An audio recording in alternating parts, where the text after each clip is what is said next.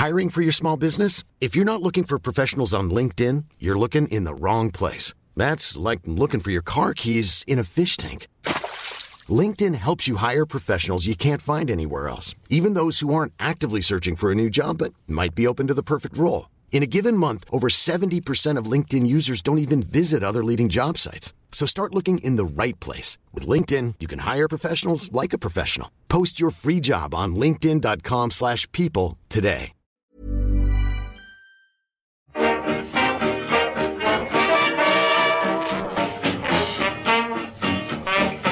Muy buenas, amigas y amigos. Bienvenidas, bienvenidos una semana más al podcast Reload, programa sobre videojuegos que hacemos desde anightgames.com.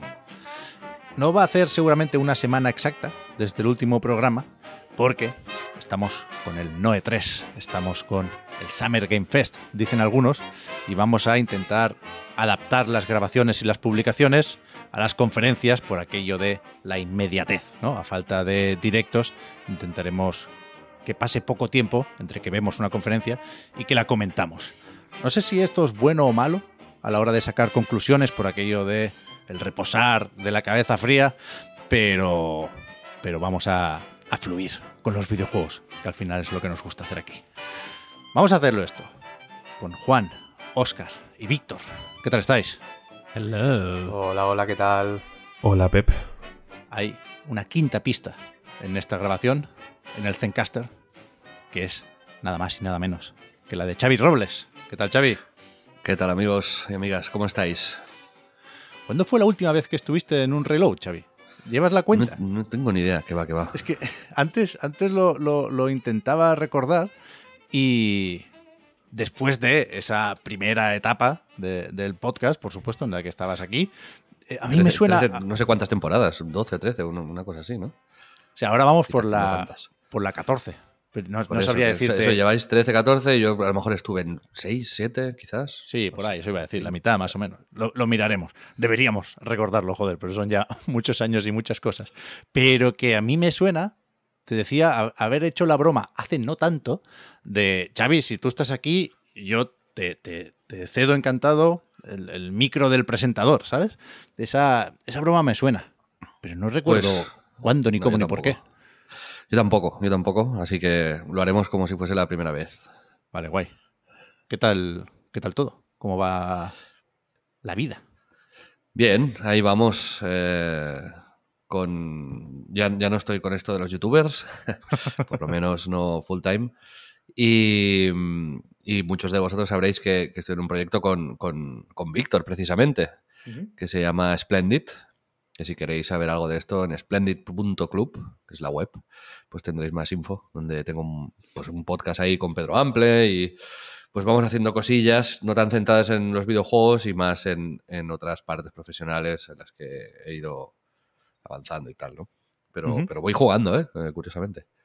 Eso te iba a decir que de vez en cuando en, en Crisis, que es el nombre del podcast, también en Twitter vas comentando algunas partidicas. Te vi con, con el Zelda, con el Tears of the Kingdom, que al principio no lo veías muy claro y después ya, ya sí. Pero. Pero ¿cómo, cómo ahora entramos un poco. O sea, hoy me habéis dicho que de Vision Pro no queréis hablar, que la conferencia de Apple, aunque estuvo ahí el Kojima y no en el Summer Game Fest, no, no, no entra en el programa, con lo cual vamos a hacer Summer Game Fest, Day of the Depths y Devolver Direct, porque esto lo vimos la noche del jueves y estamos grabando la mañana del viernes, ¿no? Pero ¿cómo has visto, Xavi, todo esto de... No sé si ponerme dramático, el final del E3. No sé si está claro hasta qué punto deberíamos esperar otras ediciones de la feria de Los Ángeles, pero, pero tú, tú, joder, estuviste en muchos E3s. En Y- 10, y- y- sí, sí. Claro, no sé si te da pena, si lo veías ya como algo irremediable, si se intuía cierto desgaste en las últimas ediciones. Algo de esto Mm. se habló también en E3 la película, ¿eh? Eso iba a decir un, un apunte que no solo ha estado en muchos E3, sino que hemos dirigido la, la película de referencia sobre el E3. vaya. sí, sí, sí, sí. De buena Es la única. pero Na- nadie más ha hecho una película del E3. Esto es grave, ¿eh? bueno, a ver, una, ya nos va bien ya. No, coñe, ya, ya. Pero hablo de, yo qué sé. IGN no tiene su película del E3. Vaya losers, ¿no? Son unos perdedores. vaya. Pues yo, a ver, desde un punto de vista personal, claro que, claro que me jode, porque cada vez que, iba allí, pues me lo pasaba súper bien. Y es una experiencia increíble. Y me da pena también para, o sea, pues los periodistas que, están saliendo ahora, que no tengan la oportunidad de vivir eso, porque creo que te, te curtía mucho y te daba perspectiva de, cómo es la industria y tal, ¿no? Mira Enrique, que, que desde ahí eh, eh, cuesta abajo. No, es broma. Pero el. pero el. Creo que a nivel personal y a nivel de oficio era necesario. Pero también creo que esto puede que sea una fase, ¿no? Que, que estén probando las aguas, viendo cómo va y que, como te he escuchado decir a ti, Pep, alguna vez, ¿no? Luego analicen números y digan, oye, eso merecía la pena, vamos a hacerlo, quizás con otro formato, de otra manera, pero, pero eso molaba. Mm. Eh, no, yo no lo descartaría, desde luego. Ya, no lo sé. Yo creo que no sé cómo habrá ido el Summer Game Fest a nivel de, audiencia, ¿eh? ya nos lo contará, supongo, Jeff Keighley. Me imagino que viene. Pero, claro, al final, aunque lleguen a la conclusión de que hay menos gente prestando atención a las conferencias o las presentaciones de esta semana, llámalo como quieras, pero de la primera mitad de junio, ¿no?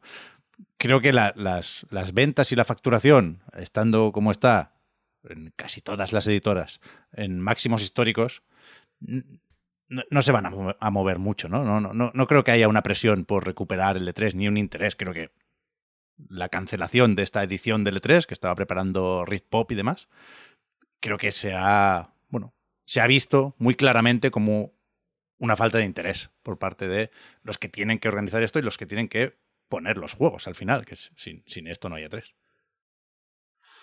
Yo coincido en que es una pena, ¿eh? que os voy a contar, y sobre todo viendo cómo es lo que algunos empeñan en, en disfrazar de alternativa al E3. Yo creo que al, contrario, vaya, y, empiezo, si queréis, a, entrar un poco en, en el asunto. Yo hoy me siento obligado a intentar explicar o justificar mi decepción una vez más. Es decir, no me gustó el Summer Game Fest, ahora entramos en los detalles, tampoco me pareció una catástrofe ni el peor evento de la historia, ahí no llego, ahí no llego. Pero, pero sí creo que es más o menos claro que esto es un evento de Jeff Keighley. Y son de una forma muy concreta los eventos de Jeff Keighley y no han cambiado. Eso creo que lo podemos confirmar por el hecho de que no exista el E3.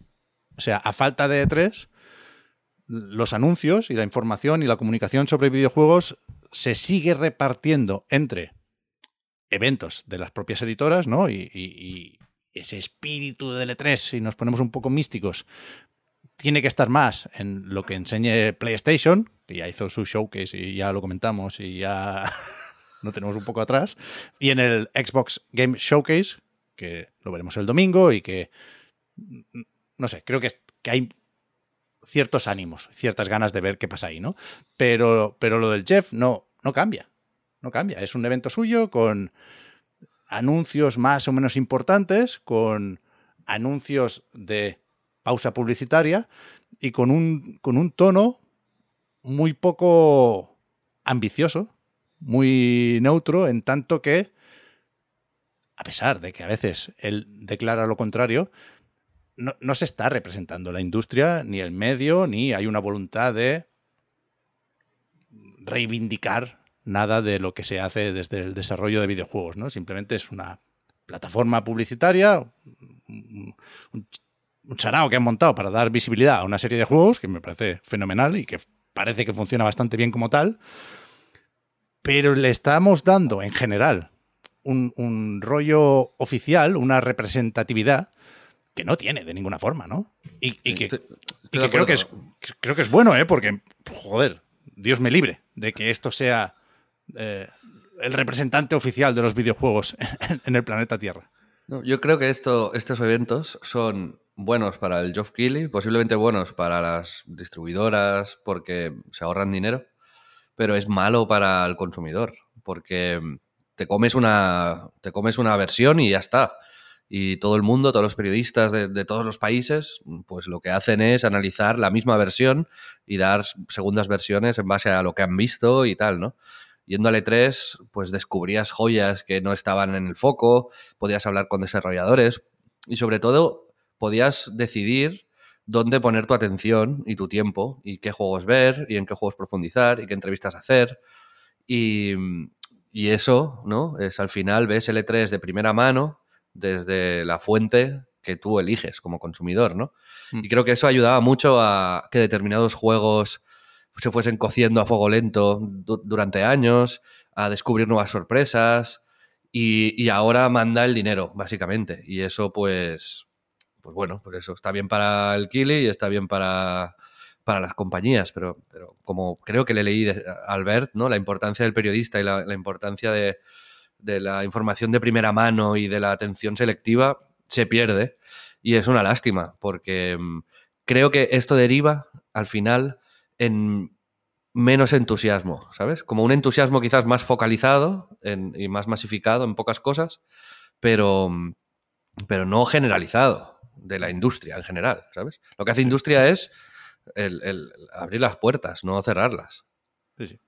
Yo creo que eso es incuestionable, ¿eh? y lo digo con la boca pequeña, primero porque ya lo he dicho muchas veces y me sabe muy mal ser pesado, disculpad, y, y segundo porque siempre está la duda ¿no? de, de si es cosa tuya, de si es la edad, de si hemos cambiado más nosotros que la industria o que el medio, pero es que cuantas más vueltas le doy, más incuestionable o indiscutible me parece esto que dice Xavi, que, que, la ilusión y que el entusiasmo va bajando poquito a poco. Insisto, no quiero pintar un escenario apocalíptico. Por supuesto que me gustó ver el tráiler de Final Fantasy VII Rebirth al final, ¿no? Dos discos, tú. Aplauso.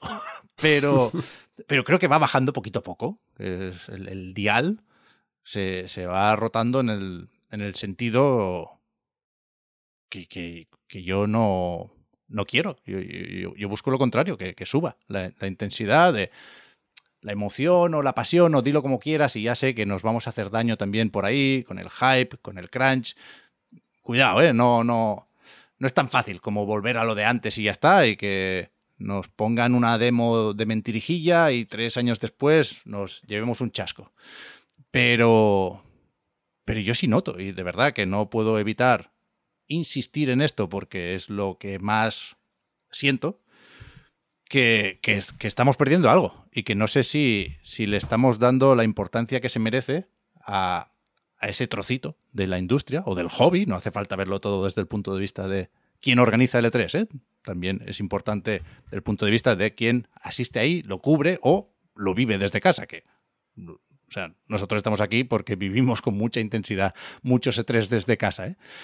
Y, y, y creo que sí, que se está perdiendo algo y que, lo siento, a mí, e incluso a nosotros, nos toca señalar y recordar eso. Mira, dos, También, dos... a ver, eh, bueno, existe la opción, perdón, Víctor, sí, sí. de, de, de, o sea, de mejorar la digitalización del E3, ¿no? Es decir, al final, también, igual que muchos ahora trabajamos desde casa, eh, ya no vamos a ninguna oficina, pues eh, hacer, replicar lo que se hacía en el E3 físico, se podría llegar a hacer en lo digital, ¿no? Entrevistas a los desarrolladores, dar demos a periodistas. Bueno, el Kili tiene algo de eso también. ¿eh? Hay, hay, hay, que ver qué pasa en la otra parte del Summer Game Fest. No sé si es esta tarde o, o, o cuando se abre el local con demos de Jeff Keighley, pero ahí sabemos que se podrá jugar, por ejemplo, a la expansión de Cyberpunk, que no estuvo, sorprendentemente, en, en el evento. ¿eh? Yo, yo, tampoco creo que Jeff Keighley quiera matar los videojuegos ni el E3. ¿eh? Eso es jugar un o sea, poco al, al dramatismo. Creo, sí, no, no, asume esa responsabilidad, vaya. No, hace no. su movida y bien que le va. Pero, al, pero al revés, que incluso eh, pone stands de demos que algunas compañías han querido retirar. Ya veremos qué, qué sale de ahí y si hay al, al, alguna consola o algún PC en un rincón con esa joya oculta que nos puedan descubrir con algún artículo. ¿eh? Pero, pero no sé, no sé. Ilumínanos, Víctor, ¿qué ibas a decir? Perdona. Yo tenía dos ideas en, en relación a cosas que habéis comentado. La primera tiene que ver con esto que dice Xavi de del entusiasmo. Que yo entiendo que originalmente el propósito de o la intención de atomizar un poco las pues la, o, o, dividir las, las conferencias cada vez más y más haciendo eventos digitales eh, ad hoc para cada mm, target o para cada comunidad, pas- pasando de L3 y apostando por, pues en fin, showcases individuales de cada compañía, un poco más eh, separados, etcétera, era el, lo contrario, ¿no? Era pote- potenciar el entusiasmo y la ilusión en nichos específicos, entiendo. Y creo que no y creo que lo calcularon mal, tengo la sensación. De, creo que, ah, jugaron, o sea, apostaron demasiado fuerte por la idea de que su nicho les iba a le iba a interesar lo suficiente o, que sus o que sus nichos específicos eran más exclusivos, creo que pensaban que eran más exclusivos de lo que son realmente, o más dedicados de lo que son. Que el hardcore, quiero decir, el hardcore de, de Play, por ejemplo, o el hardcore de Xbox, que solo le interesa a Xbox y que va como locos, al final son cuatro taraos, quiero decir. No, que, que me- tengo la sensación de que apuestan mucho a ese tipo de público, ¿sabes? Al público que se, que se va a tatuar el, el- la, la X y el cuadrado y el triángulo y, y que ¿no? Y que, y que va a ponerse de estado en el WhatsApp, Play has no, no limits, que son tres. ¿Sabes? Creo que el público em, más amplio y más apasionado es el que. Un poco el más el, omnívoro, ¿no? Y el que le interesa eh, de todo. Creo que han desinflado, creo, creo que han atomizado el entusiasmo tanto que el esfuerzo que tienen que hacer los fans muy, muy hardcore para mantener un poco, para, para inflar el globo del entusiasmo general, es excesivo. Y los, que, y los que estamos fuera de esas tonterías no queremos hacer ese esfuerzo, simplemente. Lo que nos encontramos es, y, y ahora paso a tu idea, un evento en el que ha tenido que recoger efectivamente o que ha, ha tenido que no, ha querido, ha visto, ha buitreado, hablando en plata, el Kili, el- estaba sobrevolando el terreno y ha visto que, que se estaban matando entre ellos y que les daba igual y ha querido ir un poco a recoger los restos. Y efectivamente el Summer Game Fest solo beneficia a Kili o depende mucho de Kili. Y eso, a medio o largo plazo, va a ser una catástrofe para, para Kili. Porque ayer, si el Summer Game Fest fue tan flojo, fue por Kili. No por, no por los juegos, que efectivamente algunos eran una mierda. Hubo una sección que yo estaba pensando, el, el puto Pep no quería ver el, el, PC Gaming Show y se lo están poniendo aquí. el, aperitivo, la parte de Paradox, ¿no? De los, de los, De Focus. de los, de los juegos de estrategia. Como va, pf, le han jodido a este. Eh, pero los juegos estuvieron bien, quiero decir. Al, al final, yo qué sé, pues vale. El Alan Wake mola un montón. Tal. Luego, esta mañana, viendo la lista, he visto muchos que me, la, que me la sudaban un poco. Y evidentemente, lo que hablábamos la semana pasada, creo que fue de que en este evento se ven los compromisos de una forma hiper explícita. Obvio, quiero decir, el. el Hubo momentos de, anu- de- de jue- de anuncio de juego de Instagram, de estos que es como Bueno, claro. salvar al Minotauro, o, o bueno, salvar al señor del Minotauro cortando cuerda y tal. Eh, pero en general, bueno, estuvo bien, quiero decir, no pasa nada, mm, moló. Pero Kili estaba tan pocho, estaba como un plátano de esos que se han puesto marrones ya, que, que por dentro igual están bien, que te los puedes comer, quiero decir, pero que los ves y no te apetecen, porque es como, pff, no sé.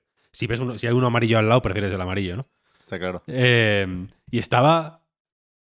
Le, le vi desacertado sin, eh, sin, el- sin llegar a, yo qué sé, no se meó encima, ni hizo nada raro, no pasó, no pasó nada catastrófico, ni hubo ningún tropiezo muy evidente. Pero el nivel lo vi tan bajo que hubo un momento que dijo.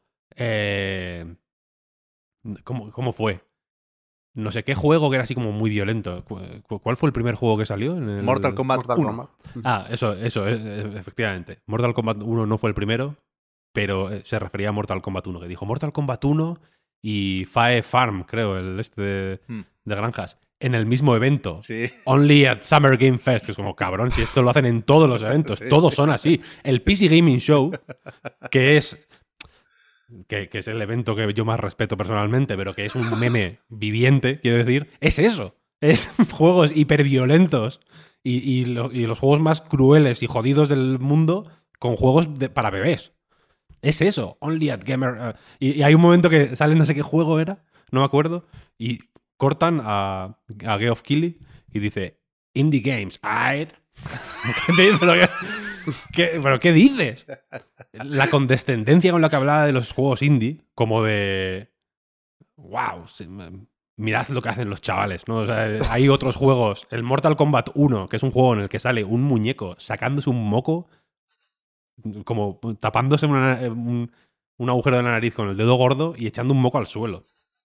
Que hay un momento en el que hacen la de la de levantar el la- hacer la peineta levantando así como como La haciendo manivela. que, leva- haciendo que levantan con la manivela que es Torrente 2 Jo- de Johnny Game Cage, O sea, Cage. es un, es un juego muy, muy, muy chungo. Joder, el Mortal Kombat 1 cada vez es. Y encima cada vez están apostando más, están eh, eh, haciendo doble o nada por, lo, por la chunguez. Es como los vídeos de TikTok esto de doblas o, se lo pasas al siguiente, ¿sabes? Como que quieres 10, 10 dólares o duplicas y se lo pasas al siguiente.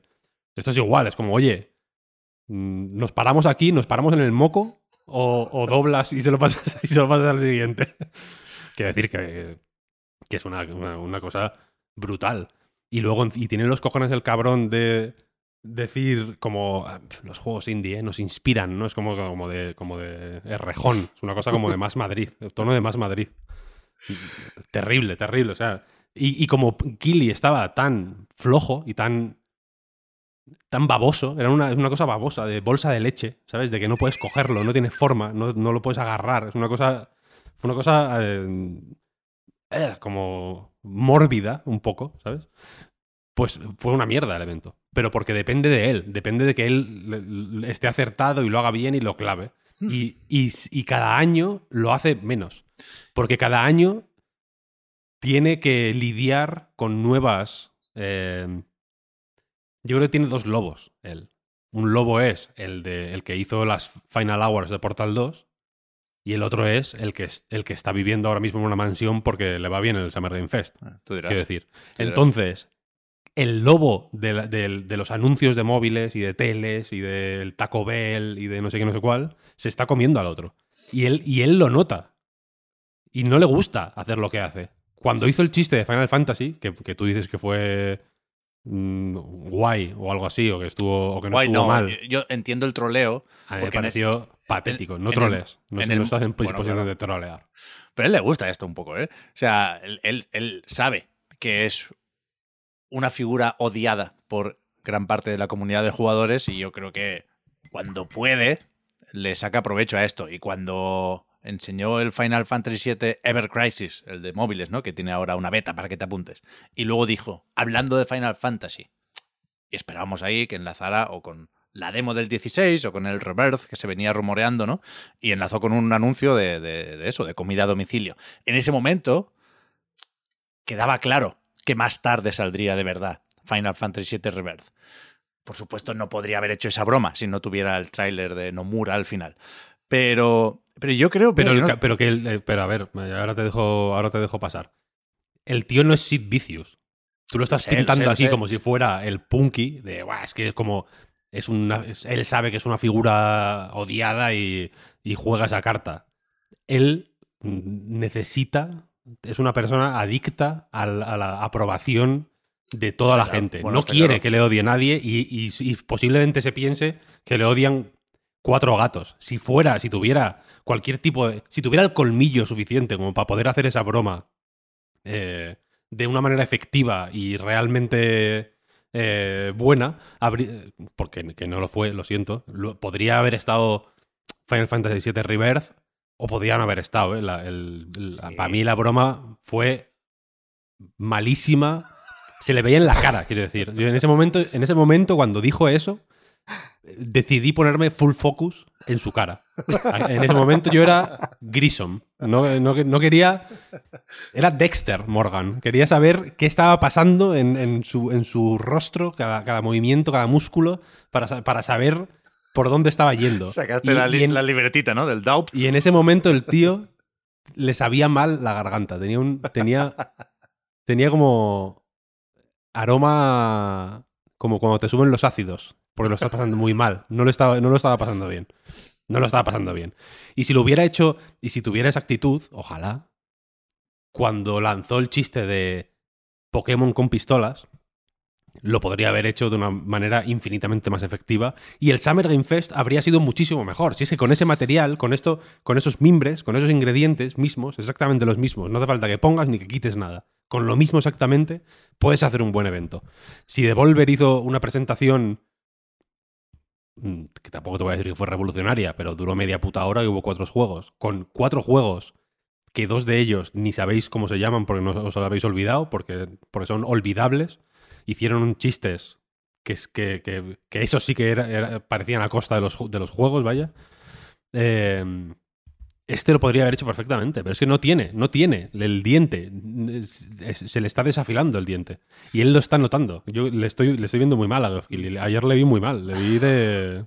Pero, pero sí iba a decir que yo no sé si estoy de acuerdo contigo, Víctor, porque a mí me da, me da igual Jeff Keighley. Que ya sé que estamos todo el día con ese nombre en, en la boca, ¿eh? Yo, he aprendido a lo largo de los años a escribir su apellido sin mirarlo. Es un tío importante, un tío que está presente, ¿eh?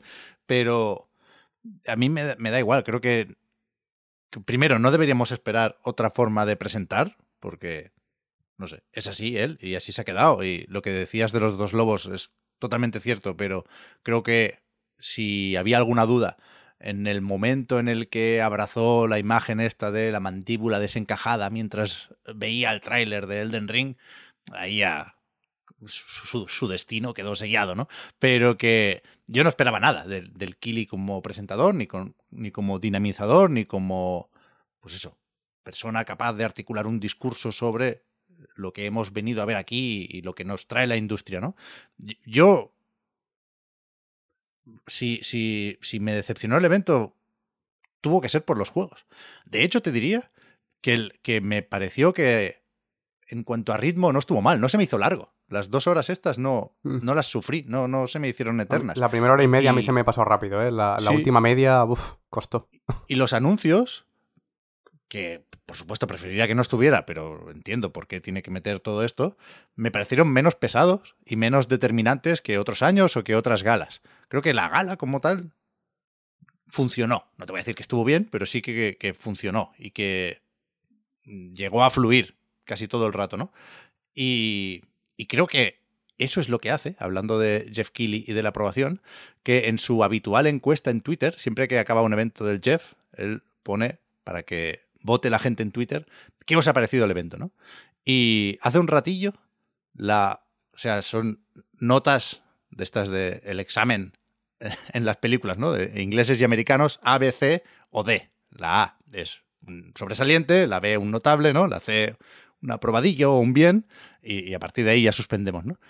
Eh, va, ganando la B. Hay bastante A, mucha B. Yo he votado C para ver los resultados de la encuesta, ¿no? me sabía mal poner una D. Y también bastante D, pero creo que esto me sorprende cada vez que, vemos un Summer Game Fest o unos Game Awards, ¿eh? En nuestro círculo no gusta, pero en Internet, y no sé hasta qué punto condiciona la encuesta el hecho de que voten sobre todo seguidores de Jeff Keighley en Twitter, ya lo sé, ¿eh?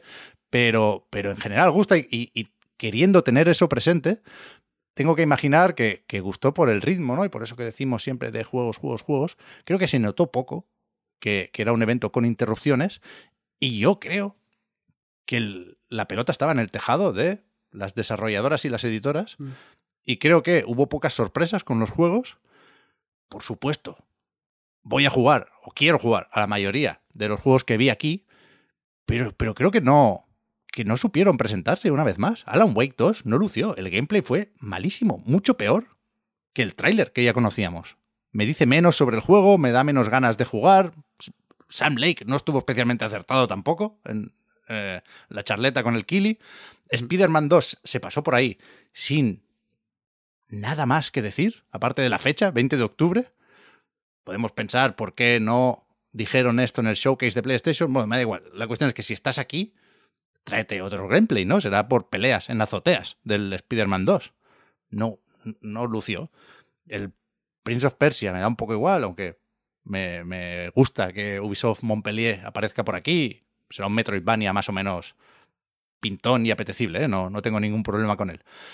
Pero creo que mi, mi problema con el evento tiene más relación con los juegos que con Jeff Keighley. ¿eh? Sí, mm, yo eh, por mi parte también, pero lo veo desde otro punto de vista, eh, más o menos. Em, recogiendo un poco lo que decías, Pep, de que el Summer Game Fest, como que, que bueno, que no es exactamente el, sucesor del E3, ¿no? No es que lo sustituya. Eh, no necesariamente, porque, bueno, es una cosa que se ha encontrado y que se iba a celebrar independientemente de que también hubiera E3. Pero bueno, también creo que es inevitable que coja un poco el testigo y que sea lo que represente un poco lo que había antes. Y creo que es inevitable en parte por las ausencias ¿no? de, otras compañías grandes como PlayStation o, Nintendo, que al final se entiende que hay cosas que podrían salir ahí, ¿no? que acabarían recogidas en el Summer Game Fest. Es un hueco que, pues ni que sea por, por fuerza, ¿no? se siente que hay que rellenar de alguna manera. ¿no? Y... Va a ser una ausencia, les regalaron la fecha del Spider-Man. ¿eh? Sí, hmm. pero bueno, eh, es verdad que tampoco las fechas concretas, yo creo que en este punto no, no aportaban tanto. O sea, a mí, eh, precisamente. ayer lo pusieron en negrita, ¿eh? Esto no se suele o no se solía hacer. Le preguntaron al director del juego lo de otoño, hasta qué punto puede cambiar, ¿no? Llegamos a este Summer Game Fest teniendo esa ventana de lanzamiento ¿eh? para Spider-Man, es lo que salía al final del, del gameplay del showcase, Fall 2023. Y, y el, el, director, no recuerdo nunca el nombre, joder, Brian Inzar creo que es, dijo, lo que te voy a decir ahora, te lo voy a decir con mucha seguridad, ¿no? Para, no decir, Jeff, tranquilo, que esto no se retrasa. O sea, le dieron una, una importancia, que es verdad, Oscar, que, que, se ha perdido últimamente, al anuncio de la fecha. Sí, pero, pero bueno, un poco también recogiendo una cosa que decía Víctor, que no sé si estoy del todo de acuerdo, sobre el tema de, los nichos, ¿no? Yo tampoco creo que como tal sea nichos o como, que una conferencia de PlayStation necesariamente tenga que ir al Sonyer que se tiene puesto Sonyer en la bio de Twitter, ¿no? Literalmente. Y que solo quiere jugar a exclusivos. Yo creo que eh, todos los directos, de alguna manera, intentan eh, apuntar hacia una dirección específica, ¿no? Incluso el PC Gaming Show, el Wholesome Direct o, o cualquiera de estos, de alguna manera, un tipo de juego eh, sí que eh, te tiene que gustar un poquito más o tienes que estar más abierto a ello, de, alguna forma, ¿no? Em, ya digo que no pienso solo en los que son los más comidos de PlayStation, de Xbox o de, o de Nintendo, pero simplemente hay gente que por, pues yo que sé, por región y que sea en España, por ejemplo, mucho más común, ¿no? Que, la gente juegue a Play y entonces a la fuerza de que se la compra mucha gente para jugar al FIFA y al Call of Duty, eh, no, no pongo el ejemplo de forma aleatoria, le he puesto varias veces el de mi padre mismo, que se compra la Play para jugar al FIFA y ya. Eh, pero a partir de ahí sí que se te presentan oportunidades de probar, pues eso, unos first parties, que ya que estás ahí dices, bueno, venga, pues ya me sumo a esto. Entonces, creo que sí que se, diversifica un poquito la atención de, los eventos. Entonces, eh, este no se dirige a nadie en particular, me da la sensación, el Summer Game Fest.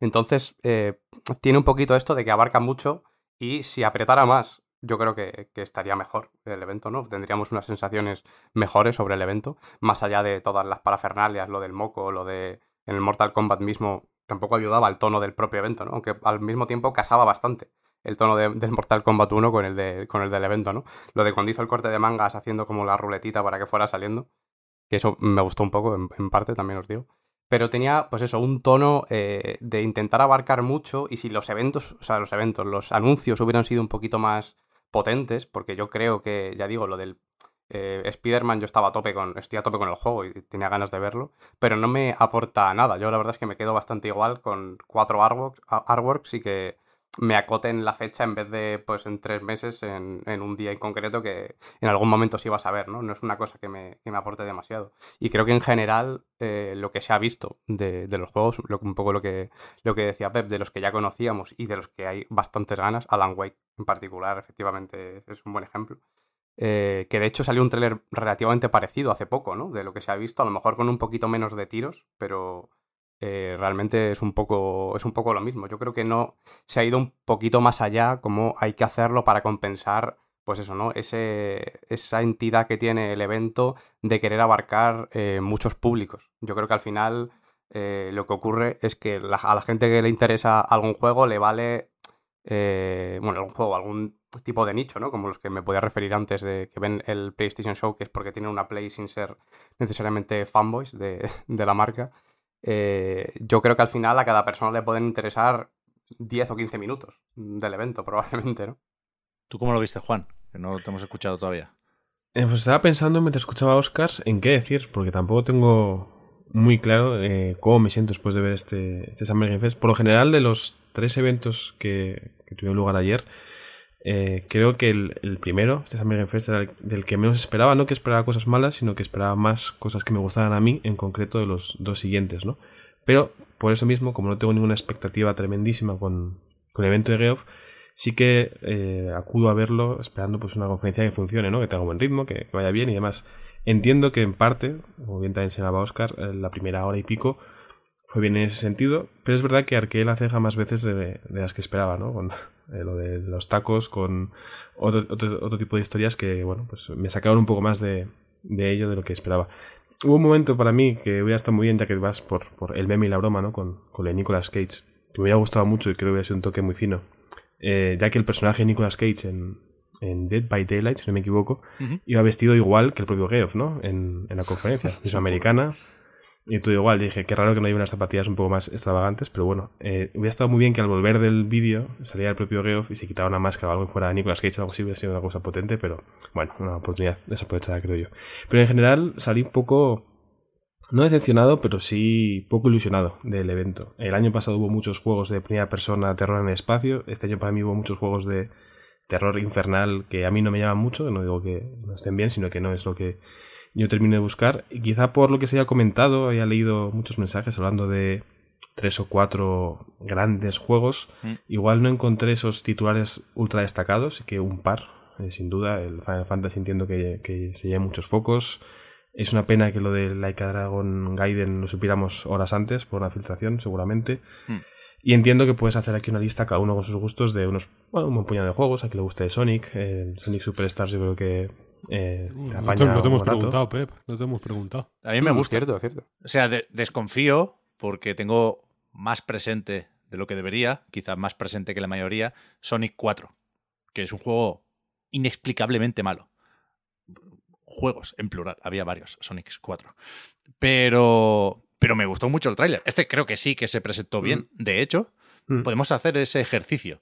Como comentabas, Juan, Jeff Keighley eh, en cierto momento dijo, en una entrevista que se publicó en la página web de Epic Games, dijo que habría tres o cuatro, no sé si dijo anuncios o momentos, pero impactos, ¿no? Titulares, en definitiva, en, este evento. Yo a tres o cuatro no llego pero podemos intentar hacer el ejercicio. ¿Qué tres titulares sacaríais de aquí? Cuidado, ¿eh? No vuestros tres juegos favoritos necesariamente, sino qué tres titulares. Para mí uno es Sonic, Sonic Superstars. Creo que ayuda como siempre el que no se hubiera filtrado, ¿no? Que no supiéramos nada, pero creo que es un juego muy pintón y que lo hace el Sonic Team, parece que efectivamente lo de Sonic Manía se, queda en, una colaboración que ya no tendrá continuidad, pero me, gusta, ¿no? me lo voy a comprar físico, que tiene edición física de lanzamiento este. Después creo que Final Fantasy VII Reverse, por, por ser el cierre, ¿no? Varias veces dijo Jeff Keighley, quedaos hasta el final porque os va a gustar. El tráiler me, me parece guay, pero no épico. No creo que se recuerde dentro de unos años ningún momento de esta conferencia. No creo que fuera el momento Elden Ring. Pero no sé, lo de los dos discos para hacer la broma, lo de saber que saldrá a principios de 2024, creo que tiene que ser un titular este. Y después ya sí que tengo que rascarme un poco la cabeza. La fecha del Spider-Man, es que no... Yo creo que la fecha lo considera como un impacto y sobre todo por lo que decías, ¿no? Por cómo se presentó con esa contundencia. y, eh, estamos muy. Confiamos mucho en que sí que vamos a salir este día, ¿no? La demo del, del Lies of P, no, sé, no sé. Si no fuera por la filtración, yo entiendo que lo de Like a Dragon Gaiden The Man Who Erased His Name también lo contaba con impacto. Yo me quedo en, dos titulares, vaya. Mm. Sí, sí, yo creo que, que, por ahí, vaya, al final. Y un poco viene un poco de lo que decía antes, ¿no? Para mí también el titular a lo mejor es lo de Final Fantasy VII Rebirth, pero que al final sabíamos que era o a finales de 2023 o a principios de 2024, solo se ha acotado un poquito más. Tampoco creo que haya aportado demasiado en este sentido. Puede que la otra sea precisamente la fecha y lo mismo. Quiero decir que en este punto yo creo que las fechas eh, también depende de qué acompañen ¿no? esas fechas. Como decía Pep también, ver un poquito de gameplay de, del Spider-Man siempre da gustico, pero bueno, ni siquiera es que se, se extendieran demasiado lo que se vio, ¿no? Al final lo importante era para decir la fecha y ni siquiera me parece suficientemente bombástico. Yo, más allá de esos dos eh, titulares como tal, ni siquiera soy capaz, soy de verlo. También un poco por lo que decía Juan de que ya se filtró el, el Dragon. Pero bueno, bueno más, más, allá de eso, a lo personal, a mí también me gustó bastante el, el Sonic. Eh, la verdad, me parece precioso el puto juego. O sea, solo mm. por, por lo bonito que se ve y porque hayan añadido mecánicas a Sonic, ¿no? Nuevas, cosas o al menos yo no recuerdo algunas de estas de correr por la pared y, y tal, tiene su, tiene su gracia. Creo, si no lo entendí mal, que cada una de las siete esmeraldas del caos, supongo que acabará la cosa en Super Sonic también, pero que cada una te da un poder. En plan, lo de lanzar como proyecciones astrales de Sonic en cierto momento, lo de subir eh, cataratas corriente arriba, como con la armadura de los Zora en Tears of the Kingdom. Creo que esos son poderes de esmeraldas concretas y específicas. Y eso es todo nuevo, claro. Sí, puede estar bien eso. a mí también me, me, mola. Pero ¿qué es eso, eh? Que estamos teniendo problemas para sacar tres titulares de un evento de dos horas, ¿eh? A ver, los titulares. Cierro, paréntesis. Los titulares, yo creo que más o menos claros son la, la, eh, la ventana de lanzamiento, de lanzamiento de Final Fantasy, el gameplay de Alan Wake 2 que lo vendieron como gran titular. La fecha del Spider-Man 2 creo que sí que es un, eh, un titular. Y luego el tercero ya es un poco, háztelo tú, ¿no? El Prince of Persia. Prince of Persia, para ser Prince of Persia, para ser de los de Rayman, etcétera, etcétera, para ser el juego que abrió la, el evento y demás, poco impacto ha tenido, ¿no? No veas. Sí, yo creo que sí. Veremos más en el Ubisoft Forward el lunes. A mí no me da muy buena pinta. Pero es que esto lo tienes que presentar con otra estética, creo yo. Da mm. un rollito de juego, si no de móvil, sí de Xbox Live Arcade, ¿no? El típico spin-off que acompaña el lanzamiento, entre comillas, y entendedme, de verdad. Esto yo creo que tenía que acompañar mm. al, remake de las arenas del tiempo, ¿no? Pero, pero de móviles yo creo que literal, ¿eh? O sea, ni, ni que suene como algo malo necesariamente, pero esos polígonos Suena nada, que bueno, que es que los haces si, si lo vas a sacar para móviles. Pero hombre, si los puedes hacer un poquito, un poquito mejor, por lo mismo piénsatelo. cuidado, yo creo que va a estar bien, ¿eh? Y había mm. alguna, algún destello de. Bueno, no sé, con las animaciones en los ataques especiales, ¿no? Sí, algún rebote en la pared, guapo. Sí, algún giro de cámara que mola, pero si lo ves de refilón, eso lo puedes confundir con un juego o de móvil, o ya digo, ¿eh? Lanzamiento más o menos para abultar el catálogo, como todos aquellos Assassin's Creed, ¿cómo era? Chronicles o algo así, los que son en 2D, que salieron con la tontería unos cuantos, ¿eh? Y todos más o menos olvidables. Espero más. Tres, de, tres este ¿no? no sé, el de India, el, de China, ¿no? El de la China y el de... Yo creo que fue una trilogía. Puede ser, puede ser, puede ser. Luego Laika Dragon también es un titular. O sea, los tres, los tres claros, yo creo que más o menos están ahí. Y luego el cuarto, ya cada uno que. El topping te lo eliges tú. Pero no son flojos. O sea, estamos hablando del podio. A ver, claro que son flojos. o sea, para mí, pensando también en cómo valorar el evento, yo creo que los momentos bajos fueron menos bajos que en otras ocasiones. No hubo tanto free to play de. Eso, anuncio de Instagram, como decías, Víctor. Pero creo que los momentos altos fueron menos altos que otras veces. Sí, hay, un evento. Hay un valor en esa regularidad, en, esa cierta coherencia, pero a mí, es que me faltaron mínimo dos picos. Claramente me faltaron dos. Sí, y también un poco por, por, lo que tiene de costumbre, que eso ya pues hay que valorar lo justo o injusto que es pedírselo, pero bueno, eh, teniendo en cuenta el tema del Den Ring, que está por el DLC y no se sabe nada, pues eh, son expectativas que creo que era razonable que, estuvieran por ahí, ¿no? Incluso que estuviera el Kojima, básicamente. Que fue un evento, fue un evento, fue un evento bastante mediocre. Sí, En un sentido estricto, quiero decir. y, bueno, y tú dices, ¿hay un valor en esa regularidad? Yo no se lo veo. No, no, o sea, ningún valor, quiero decir. Valor en, en el momento, Víctor, a la hora de ver el directo. ¿sabes? Que No, y ni eso, ni eso. Peor, o sea, peor. Yo, sí- yo estaba jugando al Street Fighter mientras lo veía, que si no me habría aburrido como una ostra, vaya. ¿Tú prefieres la montaña rusa de emociones, Joder, aunque, las, hombre, aunque las mil. caídas sean más pronunciadas? Vale, vale. mil, Hombre, mil. no o sea, quiero decir, si vas a Portaventura, tío, y te ponen un, una montaña rusa que es plana, tío, pues dices que te den por el culo. Muy alta, Yo ¿no? quiero- Alta, pero, pero y- plana. Y quiero decir, no, no necesi- la regu- cualquier cosa parecida a regularidad es mala para nosotros. Llevamos todo el evento. Tú, sobre todo, Pep, lo siento por. No quiero, señal, no quiero hacer señalamientos, pero te señalo a ti. Dime. Diciendo que, lo- que, el, que el problema son los juegos, que no sé qué, no sé cuál. El problema es el evento, que no tiene, no tiene. El, el problema es Kili, que necesita posiblemente una regularidad. Igual necesita. Yo creo que no, ¿eh? pero igual necesita una regularidad para que todos los spots para Samsung valgan lo mismo. Que no sea más valioso el de. El que van a poner en. Antes del 4x de Paradox de partidas de una hora que antes o después del gameplay de Alan Wake o, del, o de la, la fecha del Final Fantasy VII Rebirth. Mm, para nosotros es un mojón. Lo, siento, bueno. lo siento por decirlo de esa manera. Y si, er- y si eres regular, tienes que ser regular de otra forma. Hay, hay otro tipo de regularidad. Aquí tenemos la suerte, como cada año, de que. Como cada año y como siempre, en realidad, de que Tim Schafer eh, nos salva. Quiero decir, no es una persona que cuando estamos mal hace algo, saca un juego, sa- sale en un vídeo de un Kickstarter, pone un tweet, lo que sea, ¿no? Pone un tweet hablando de cuando le pusieron los créditos del episodio 1 Racer, Oh, qué cualquier, bueno eso. lo que fuera, lo que, cualquier cosa. Él, él va haciendo cositas que nos van pues dando un boost, ¿no? Un poco es un- el farmatón complex de, de las personas.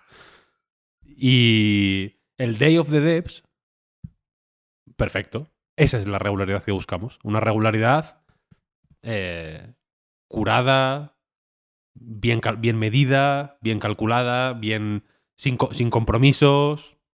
mm, de, de- efectivamente una regularidad de que te pones a verlo y cuando terminas y cuando acabas ha- has pasado por mil estados emocionales distintos. Has visto un montón de juegos fenomenales, cada uno de su padre y de su madre. Algunos te pueden gustar más, algunos te pueden gustar menos, algunos no te pueden gustar nada, pero ninguno tiene pinta de este lo han metido porque quieren cerrar con el Final Fantasy VII Rebirth. Entonces han metido esta mierda para, ¿no? Para que estemos todos atentos y nos metan por el culo el anuncio del Taco Bell.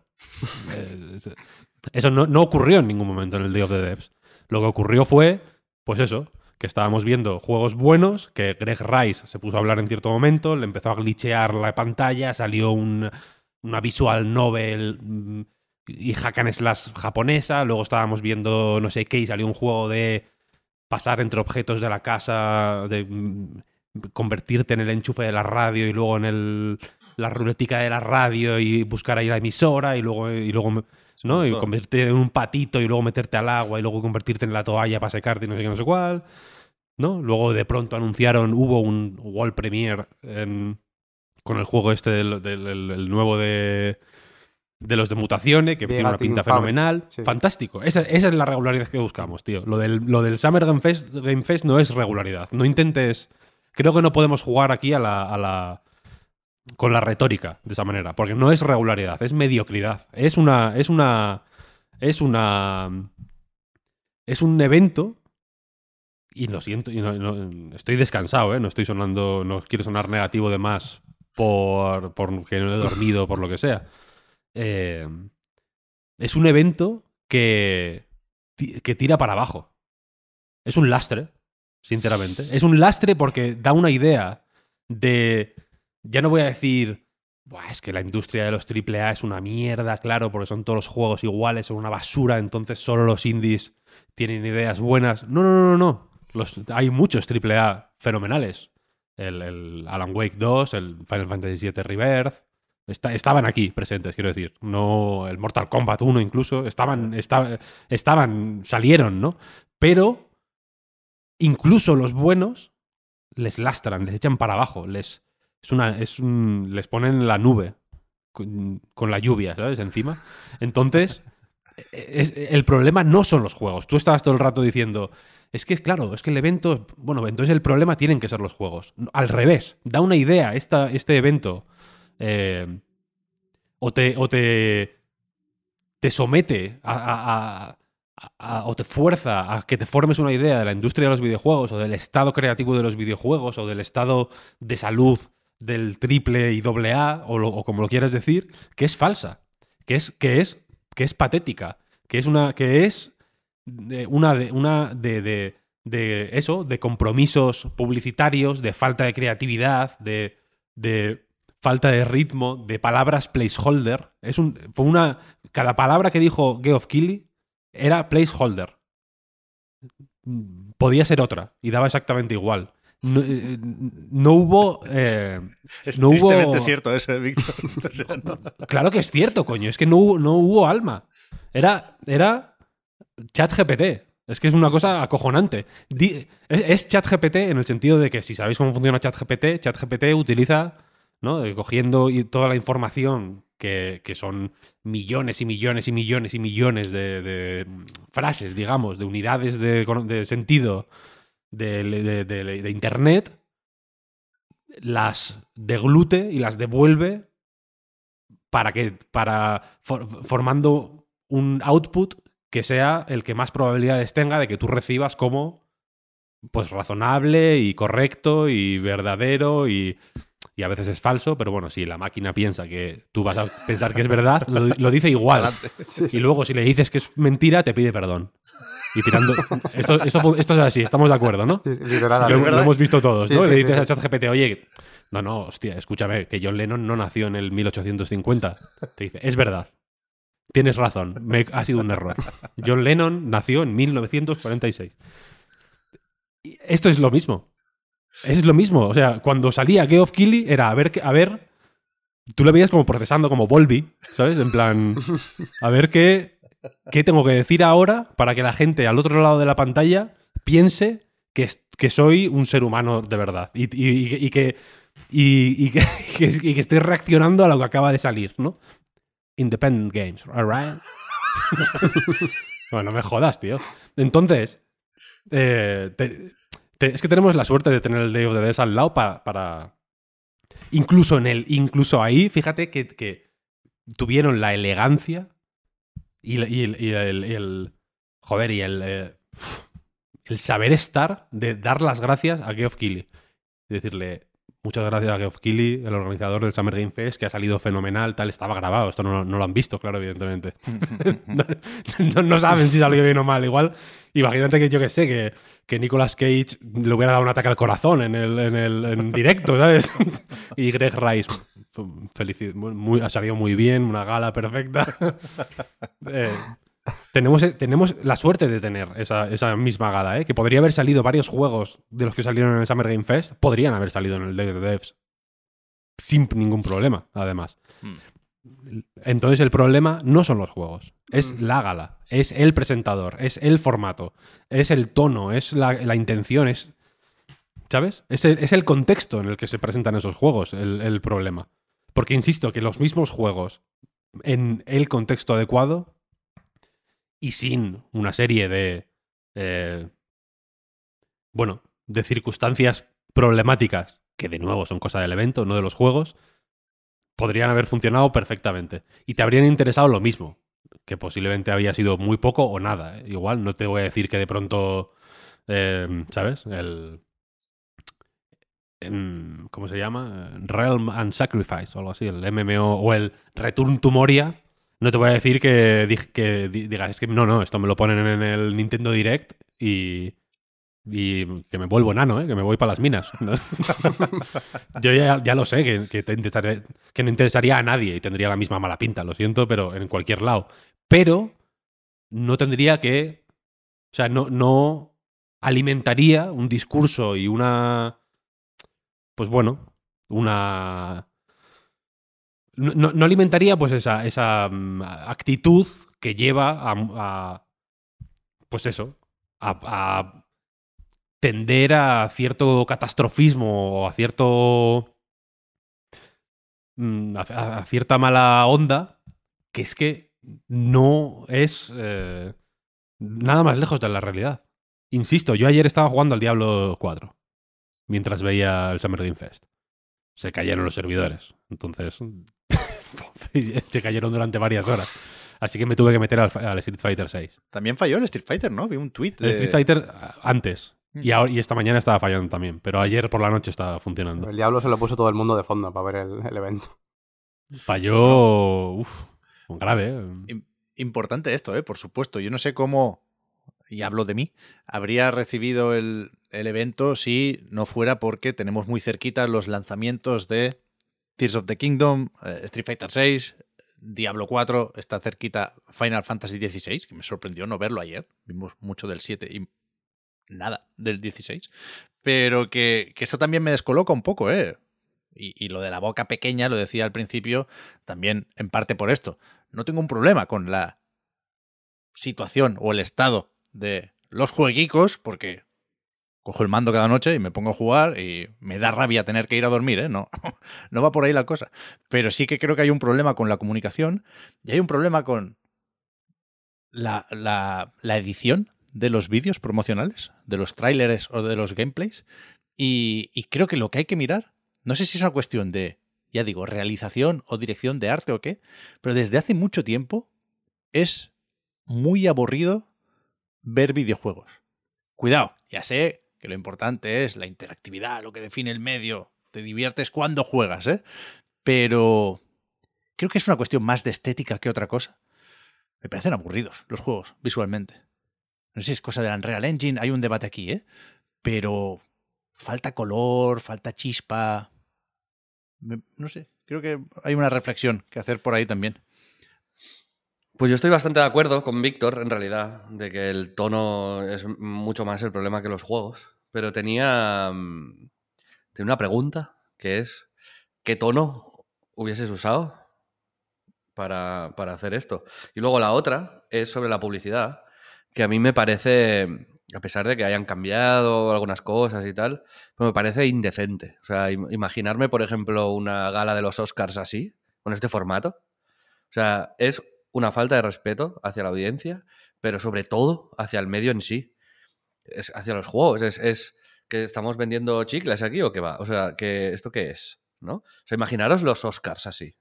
Realmente. Es esperpéntico pensarlo. Solamente imaginarlo 30 segundos.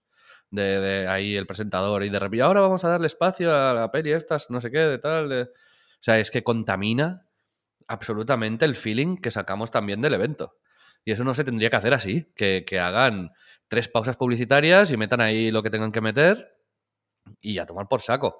Pero ahí, ahí sí que ahí sí que el lobo que de, los, lo- los lobos de los que hablaba Víctor, ahí sí que me parece que el lobo agonías está está más hambriento que nunca, porque, porque esto es como tiene la opción de hacerlo de otra manera. Y lo hace así para ganar más dinero. Simple y llanamente. ¿no? O sea, ahí no hay más. Y, y va claramente en detrimento del producto. Claramente. Y, el, y que el, y que el, el momento, eh, y hablando de Final Fantasy, pedid Taco Bell, en ese momento, yo si fuera Square Enix, le llamaba en plan, el Final Fantasy VII al final no lo metas. Eh, pon- ponlo, invéntate algo, llama, llama a Kojima y que te ponga lo que sea, porque, porque esta mierda no lo metes. Estarían avisados, Porque- seguro.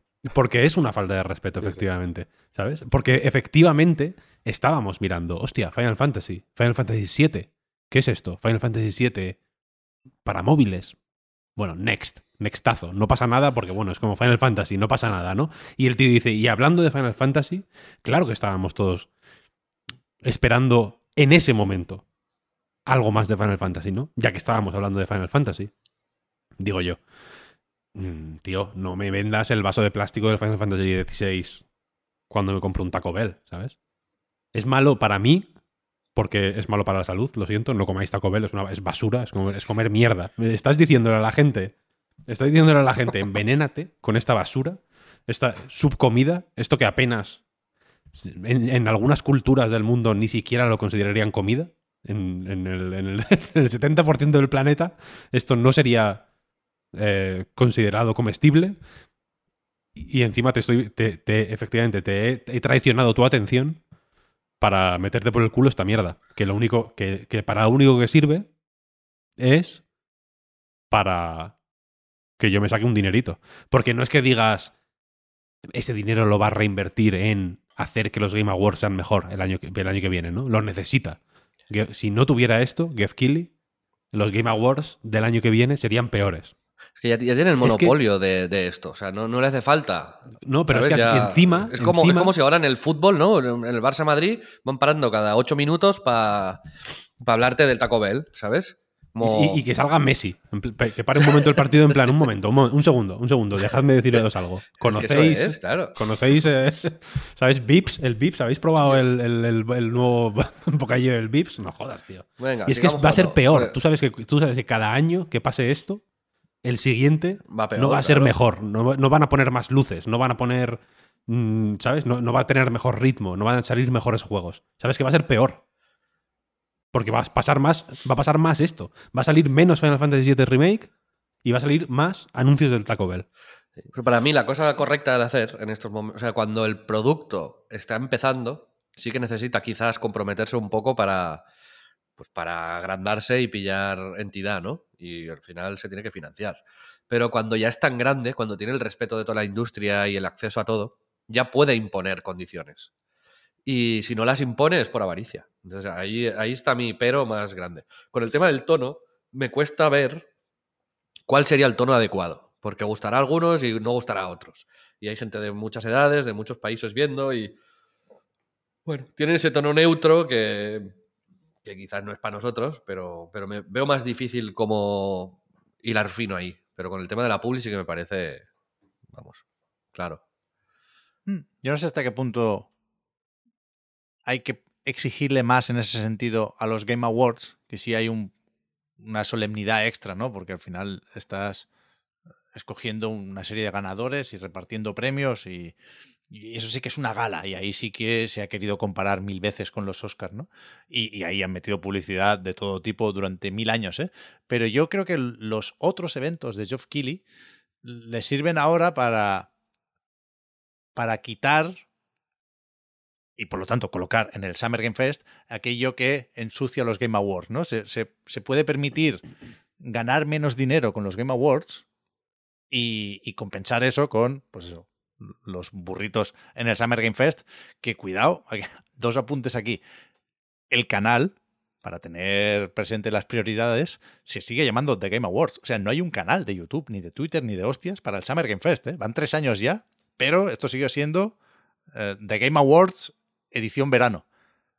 Y la otra reflexión es que aquí hay claramente una escala. El evento importante para Jeff Keighley son los Game Awards, después viene el Summer Game Fest y en tercer lugar está el Opening Night Live. Agarraos, que viene el Opening Night Live en agosto. ¿eh? Sí, dice el cabrón, sí, bueno, pues muchas gracias por vernos, tal, nos vemos en el Opening Night Live. Como, tío, no- ni me acordaba ya. Sí, sí, yo sí. Me voy, a, me voy a coger las vacaciones. en eso. no, pero sobre el tono que dice Xavi, creo que se, se puede relacionar con la imposición de condiciones, que efectivamente no tienes por qué pasar por según qué aros. Yo no digo en- que nunca haya que pasar por aros, ¿eh? la vida es pasar por aros. Mm, Yo paso por aros, he pasado, cada vez paso menos, intento pasar menos, evidentemente, ¿no? Supongo que Geoff Keighley también mm, ha pasado por más aros antes de los que pasa ahora. Y en general hay aros y hay que pasar por ellos. Yo se lo entiendo, no pasa nada. Pero el tono, lo mismo. Yo no digo que no tenga que tener un tono neutro o que tenga que ser de pronto, yo qué sé, un espectáculo de vanguardia, ¿no? Eh, o una cosa arty. No, no, no. Puede tener un tono neutro, efectivamente. Pero puede tener un tono neutro como el de los Oscars, por ejemplo. Que no, que no es tampoco mm, la, rehostia, quiero decir. No, te lo, no, no tienes que tener una licenciatura en Bellas Artes para entender unos Oscar o unos eh, Emmy o, unos Globos de Oro o, este tipo de eventos.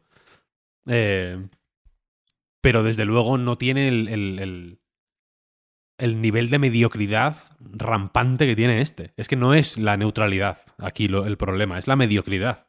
Es la, la, la falta de... Hago mucho esta imagen.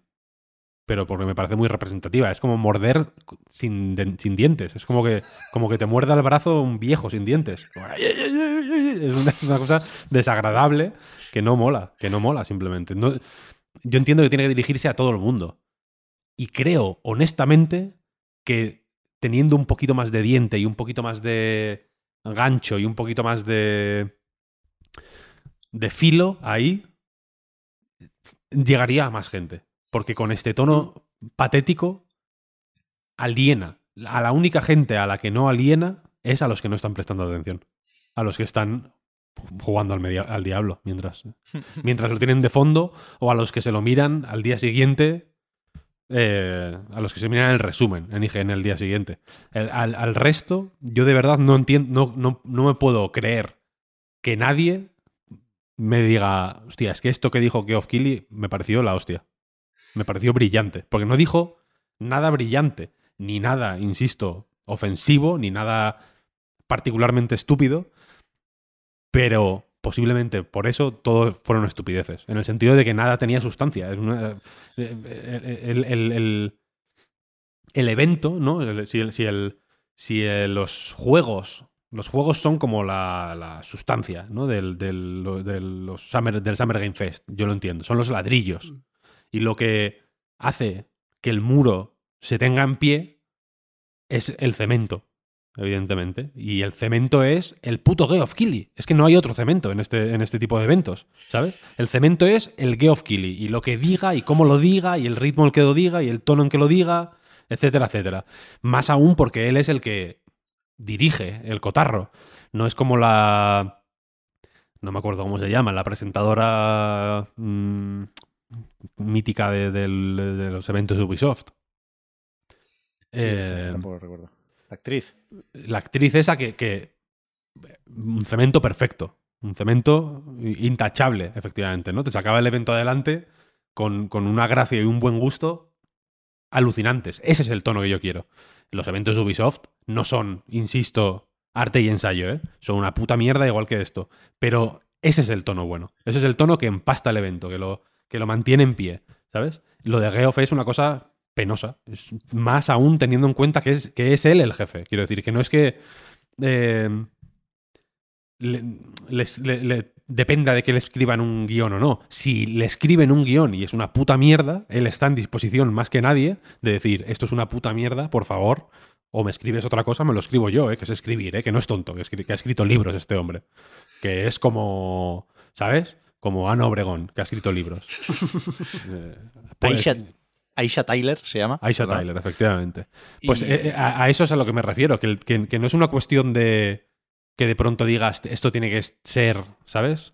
Eh, como how to. No, no quiero decir que sea como una, una comedia de, de altos vuelos de, de- de la HBO. No quiero que sea I think you should live de pronto. Pero quiero que tenga un mínimo de, de, de seso, coño. Es que de verdad que yo no estoy pidiendo tanto. Lo único que estoy pidiendo es que no sea esta mierda blanda, imposible de, de- acordarte de nada y que solo te acuerdas de, de, las. de cuando te. de cuando te de cuando te agravan, efectivamente. De cuando tú, de cuando tú dices, hostia. ¿Qué, qué, qué estoy haciendo? ¿Qué- qué- qué- ¿Por qué estoy viendo esta mierda? ¿Por qué más.? ¿Por qué.? Siempre se ha dicho, no, es que las conferencias de L3 son publicidad, son anuncios. ¿no? Son anuncios, nada más. Son anuncios de juegos, tal, tal, tal. Esto es, esto es el siguiente nivel eh, y cada vez es peor. Porque, porque en cierto punto tienes que empezar a sospechar que los, que los juegos dan lo mismo. ¿Sabes? Que da igual que este. Y que cuanto... Y en cierto momento va a ser repelente. Porque si yo fuera... Yo creo que Kojima está enfadado con Geoff Keighley. ¿Qué va, hombre? Le dijo, yo en el Death Stranding aquí no lo meto. Me- ¿Qué va? Quita el anuncio del Taco Bell. ¿Qué va, qué va? que no, y Geoff, no, tío, no puedo, que, hostia, que- quítalo, quítalo. Que no, pues yo no, pues yo no meto el Death Stranding. Me voy a Tribeca. Bueno, con, con el Monster no sé si esto para hablar, ¿eh, Kojima? Porque en cierto momento, el, el- cuanto verdad. más grande el anuncio, pues más grande el impacto publicitario. Y va, y va a. Y, y- y- y es una situación desagradable y desafortunada que ocurre siempre cuando hay publicidad de por medio. es más o menos inevitable. Eh, y que aquí yo creo que se está viendo ya. Y que, y que, y que, y que se ha aprovechado en esta edición ya una vez de una forma muy, muy sucia y muy fea. Y que en cierto momento, pues las compañías yo entiendo que digan, mira, es que no quiero que me pongas. Igual que en la tele no permiten poner según qué anuncios en los cortes publicitarios de según qué series, porque no quieren, o, un anuncio al lado del otro, quiero decir, eso se calcula también, no es una cosa de... Eh, hubo un caso, ¿no? De un anuncio de Mad Men, en un corte de Mad Men salió un anuncio de... de no sé qué. Bueno, no, que, se, se, se mide ese tipo de cosas, quiero decir. Pues aquí va a empezar a pasar también. Si no, si que, que no pase ya me parece me parece grave, vaya. Pero yo el puto juego de el Final Fantasy VII de móviles, por si ya no fuera suficiente la, la mala pinta que tiene, Yo estoy apuntado, lo, ¿eh? lo voy a asociar al, al Taco Bell toda la vida. Y a, y a este, y a este momento patético. Quiero decir, eh, es, es una, mal- es una mala compañía. ¿Sabes? Pero, ah, a ver cómo digo esto. Si, si tuviera que analizar o diagnosticar el cemento, diría lo mismo que tú, Víctor. Pero yo no puedo evitar mm, irme a los tochos. O sea, el, el- el cemento ahora se hace en la mayoría de conferencias, se, hace, se hacen sin, sin cemento. O sea, el, Sam- el Summer, no, perdón, el PlayStation Showcase no tenía presentador ni nada que se le pareciera, ¿no? Y las sensaciones que me quedan al final no son tan distintas. Aisha Tyler no creo que definiera en exceso las conferencias de Ubisoft. O sea, Phil Spencer, que habla muy bien y su discurso final ha sido moderadamente importante en varias conferencias de este estilo, no es lo que se recuerda tampoco. Te va a decir algo del Game Pass, te va a decir algo de eh, llevar más juegos a más jugadores, pero al final a mí lo que me jode es cuando sale Sam Lake y no dice nada que me interese. Cuando sale Ed Boon, mira, Ed Boon estuvo más o menos bien porque Ed Boon es mucho Ed Boon, ¿eh? Y, y- y son muchos años. 40, creo que decía. No, no pueden ser tantos, ¿no? Bueno, no sé. Pero que cuando dice que el Uf, Mortal 40, Kombat Si no 40 original casi, ¿eh? iba a ser eh, Jean-Claude Van Damme, el videojuego, hostia, ahí, ahí hay un- un- un- una unidad de información que, que me la guardo, me interesa, pero Sam Lake no, no dijo mucho y, y- y a eso voy. Eso es lo que quería acabar diciendo. Estoy viendo ya una vez más, cierro los ojos y veo los comentarios en YouTube, en Patreon, en la web, eh, diciéndonos que no hemos hablado de los juegos. Que nos hemos centrado en la conferencia y en las narrativas y hostias, y, hemos hablado poco de los juegos. Y, coincidiendo en parte con, esta reflexión, creo que hay muy poco de, que decir sobre los juegos que vimos el otro día. Y una vez más, nos, nos tenemos que obligar, tenemos que hacer un esfuerzo. Y tal cual, lo explicito aquí. ¿Qué os apetece decir de lo que aprendimos ayer? Que Venom no será Eddie Brock. Ya lo sabíamos. Nos habíamos pasado el primer Marvel vs. Spider-Man. Que lo que. Mira, quizá lo más interesante, y no sé si se había dicho antes, pero eh, yo lo descubrí ayer en Alan Wake, cuando vas saltando de un personaje a otro. Eh, el escritor que da nombre al, al- título, al juego, escribe una ficción que es lo que vive la agente de la FBI, Saga Anderson. Eso yo no lo sabía y me parece guay. Pero creo que ni, ni, ni Sam Lake lo supo contar muy bien, ni vimos ejemplos de eso en el gameplay, que debería servir para hacernos una idea de cómo es el juego, y al final nos llevamos lo de que, bueno, sí, se usa la linterna y hay esquiva, como en el primero, faltaría. De Final Fantasy VII Rebirth sabemos muy poco más de lo que sabíamos, y hay cierta gracia en lo del desconcierto, ¿no? En no saber cuánto se va a tocar la historia de este revés con la historia de el Final Fantasy VII original. Pero a mí me llegan unas vibraciones de Kingdom Hearts a las que no quiero hacer mucho caso, ya lo veremos. Me, me- me flipa el combate y la presentación y el, el- el universo de este proyecto remake de Final Fantasy VII. ¿eh? Pero, pero no sé qué podría decir de los juegos que, insisto, quiero jugar del Summer Game Fest. Eh, No, no, hay, una, no hay una información que destilar, ni en, ni en los tráileres, ni en las charlas, ni en nada. Sí, yo, yo por, por eso mismo eh, entiendo que hay que hablar de, del Jeff Keighley, hay que hablar de, de los anuncios, que por, por cierto, lo de que sacaran dos veces el mismo anuncio, lo de que repitieran anuncio con lo de Samsung me dejó bastante loco. Dije, esta sí que no me la, Classic. no me la esperaba. Classic. clásico, sí, sí. Classic Jeff. Eh, entiendo que hay que hablar de todo, pero al final es verdad que es un poco el tema de los juegos, pero no sé si tanto los juegos que también sino lo que se anuncia sobre ellos, ¿no? Es un poco lo que, lo que ha dicho Pep y lo que, y lo que decía antes, que, que al final podemos estar de acuerdo cuando hemos hablado de sacar titulares en que no hay mucho titular que sacar, realmente, ¿no? Eh, No es que, vale, está Final Fantasy VII Rebirth, que apetece, seguro que está muy bien y, y hay muchas ganas, pero eh, la cosa es qué comunicas sobre eso. Y eso tampoco es hasta qué punto lo controla Jeff. Él les dirá, bueno, mira, mandadme lo que, lo que veáis, ¿no? Y, y vosotros sabréis qué queréis comunicar. Igual que Sam Blake le dio la oportunidad de coger el micro, eh, supongo que no le dijo, mira, mejor haz que tenga poco bombo, ¿no? Que no vaya a ser que, que esté bien este anuncio. Yo entiendo que le dio la oportunidad para decir lo que quisiera y que se diera el a sí mismo el bombo que, que necesitara. Entonces, al final, ya digo que es un poco, no tanto los titulares por nombres de juegos, sino lo que se ha dicho sobre ellos, que, que es eso, al final no ha sido demasiado. Eh, puede que si después del segundo anuncio de, de Samsung eh, nos anuncian que Half-Life Half-Life 3 va a salir pasado mañana, la opinión que tenemos sobre el evento al final es distinta. Entonces, yo creo que, que sí que va bastante sobre los juegos realmente, o sobre los anuncios, más que sobre los juegos. Mira, Yo, yo no lo tengo tan claro, ¿eh? Pues sí- siempre es lo mismo. Es que si, si hubieran anunciado el Half-Life 3, nuestra opinión habría cambiado. Bueno, yo qué sé, claro. Y si hubi- ¿Sabes lo que quiero decir? Y si tuviera alas, igual sería un avión, tío. Pero es que nunca pasa eso. ¿Sabes lo que quiero decir? Siempre es, es que, claro, es que si, si hubieran anunciado no sé qué, pues anúncialo. ¿Qué me, qué me quieres Claro, decir? pero por eso Que mismo es un, si hubieran un tema dicho, de es que yo no sé, es que yo no sé si Geoff Keighley controla lo que dicen los, pues que lo controla. Que, que, mm, que me, que me está diciendo que no, no habían hablado Sam Blake y él en ningún momento eh, hasta ayer. O sea, no, que lo controle. Que le que, que hable con Sam Blake, que le que, le, que, que lo que lo editorialice hasta el punto que necesite para ¿Sabes lo que quiero decir? Es que parece que el evento es el clima, es la lluvia, ¿sabes? Es como es que no ha podido, el pobre hombre no ha podido, no ha podido.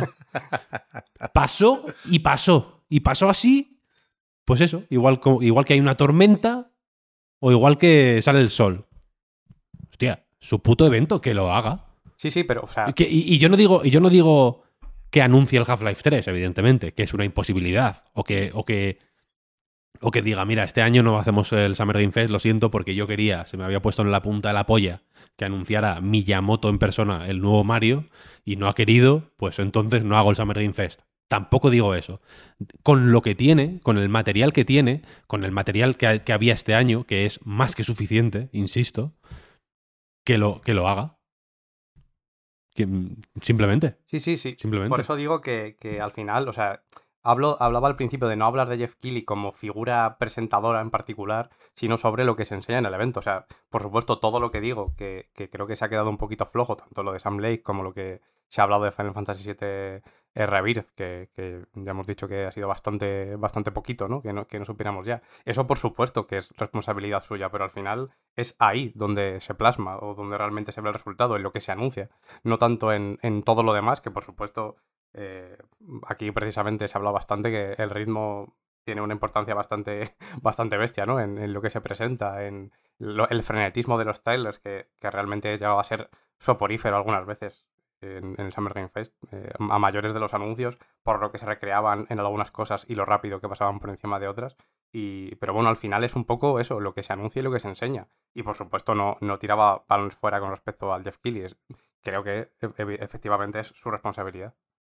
Y que, y que una vez más, si el, pro- el problema no es de los juegos. Final Fantasy VII Rebirth va a ser igual de bueno o igual de malo, no sé, no sé cómo va a ser, o Alan Wake 2 va a ser igual de bueno o igual de malo, independientemente de, de si salen en el Summer Game Fest o no.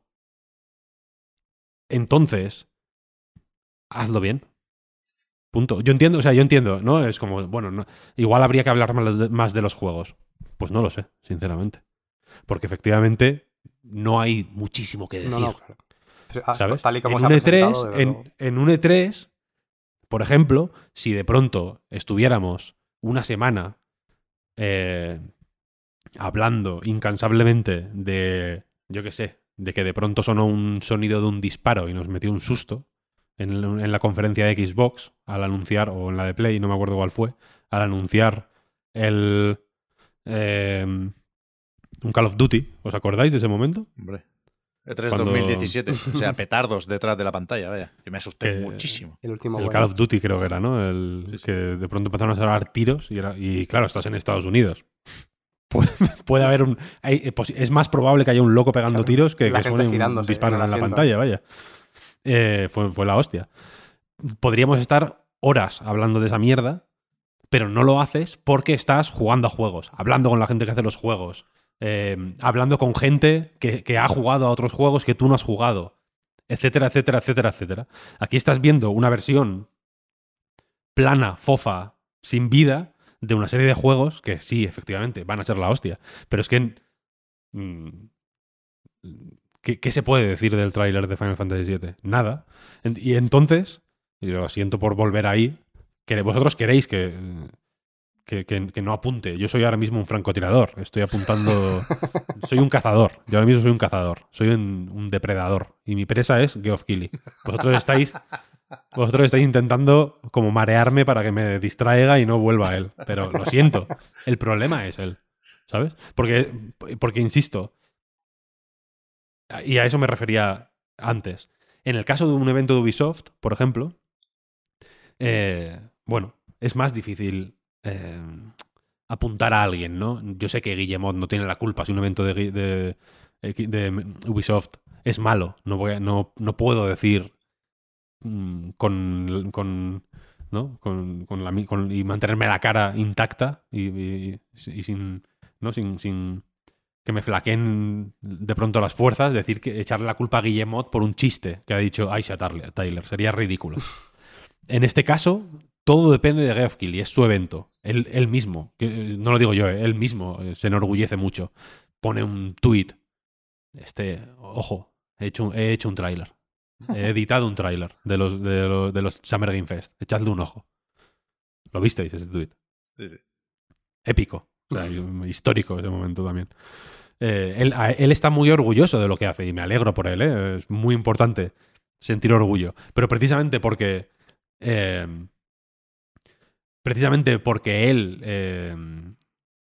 o sea, precisamente porque él es el responsable máximo de los, del Summer Game Fest y de los Game Awards y del Opening Night Live, a él se le deberían de, él debería ser la responsabilidad de que la gente que sale ahí diera lo máximo de sí misma. Él es el jefe del equipo en ese momento, ¿sabes lo que quiero decir? No puede depender de que Ed Boon le cuente la anécdota, ¿sabes? Él tiene que sacar esa anécdota. En, ese, en este contexto, él, es- él tiene un, trabajo, si no periodístico, desde luego sí editorial.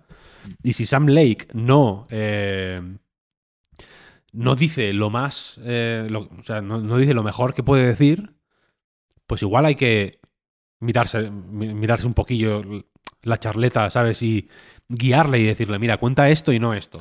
O cuenta, ¿quieres contar esto? Vale, pues cuéntalo de esta manera. Él es el, el director de orquesta. Sí, sí. ahí, También se puso en ¿sabes? reset el pobre. Si algo no es interesante, no lo metas o mételo de otra forma o busca la manera de darle interés. ¿Sabes? Eh, mm, Es, es- es su, su show en ese sentido. Entonces, no sé, ba- basta ya de, de, de- de decirles que a él le llegan los trailers. ¿Cómo- ¿Cómo que le llegan los trailers? ¿Qué es esto? ¿Sabes? Eh, eh, Esa, esa es su posición. O sea, ¿qué, qué estamos haciendo nosotros en, en- ese caso? Quiero decir, ¿en qué postura nos deja a, a los espectadores? eh? Quiero decir, ya no hablo ni como profesional.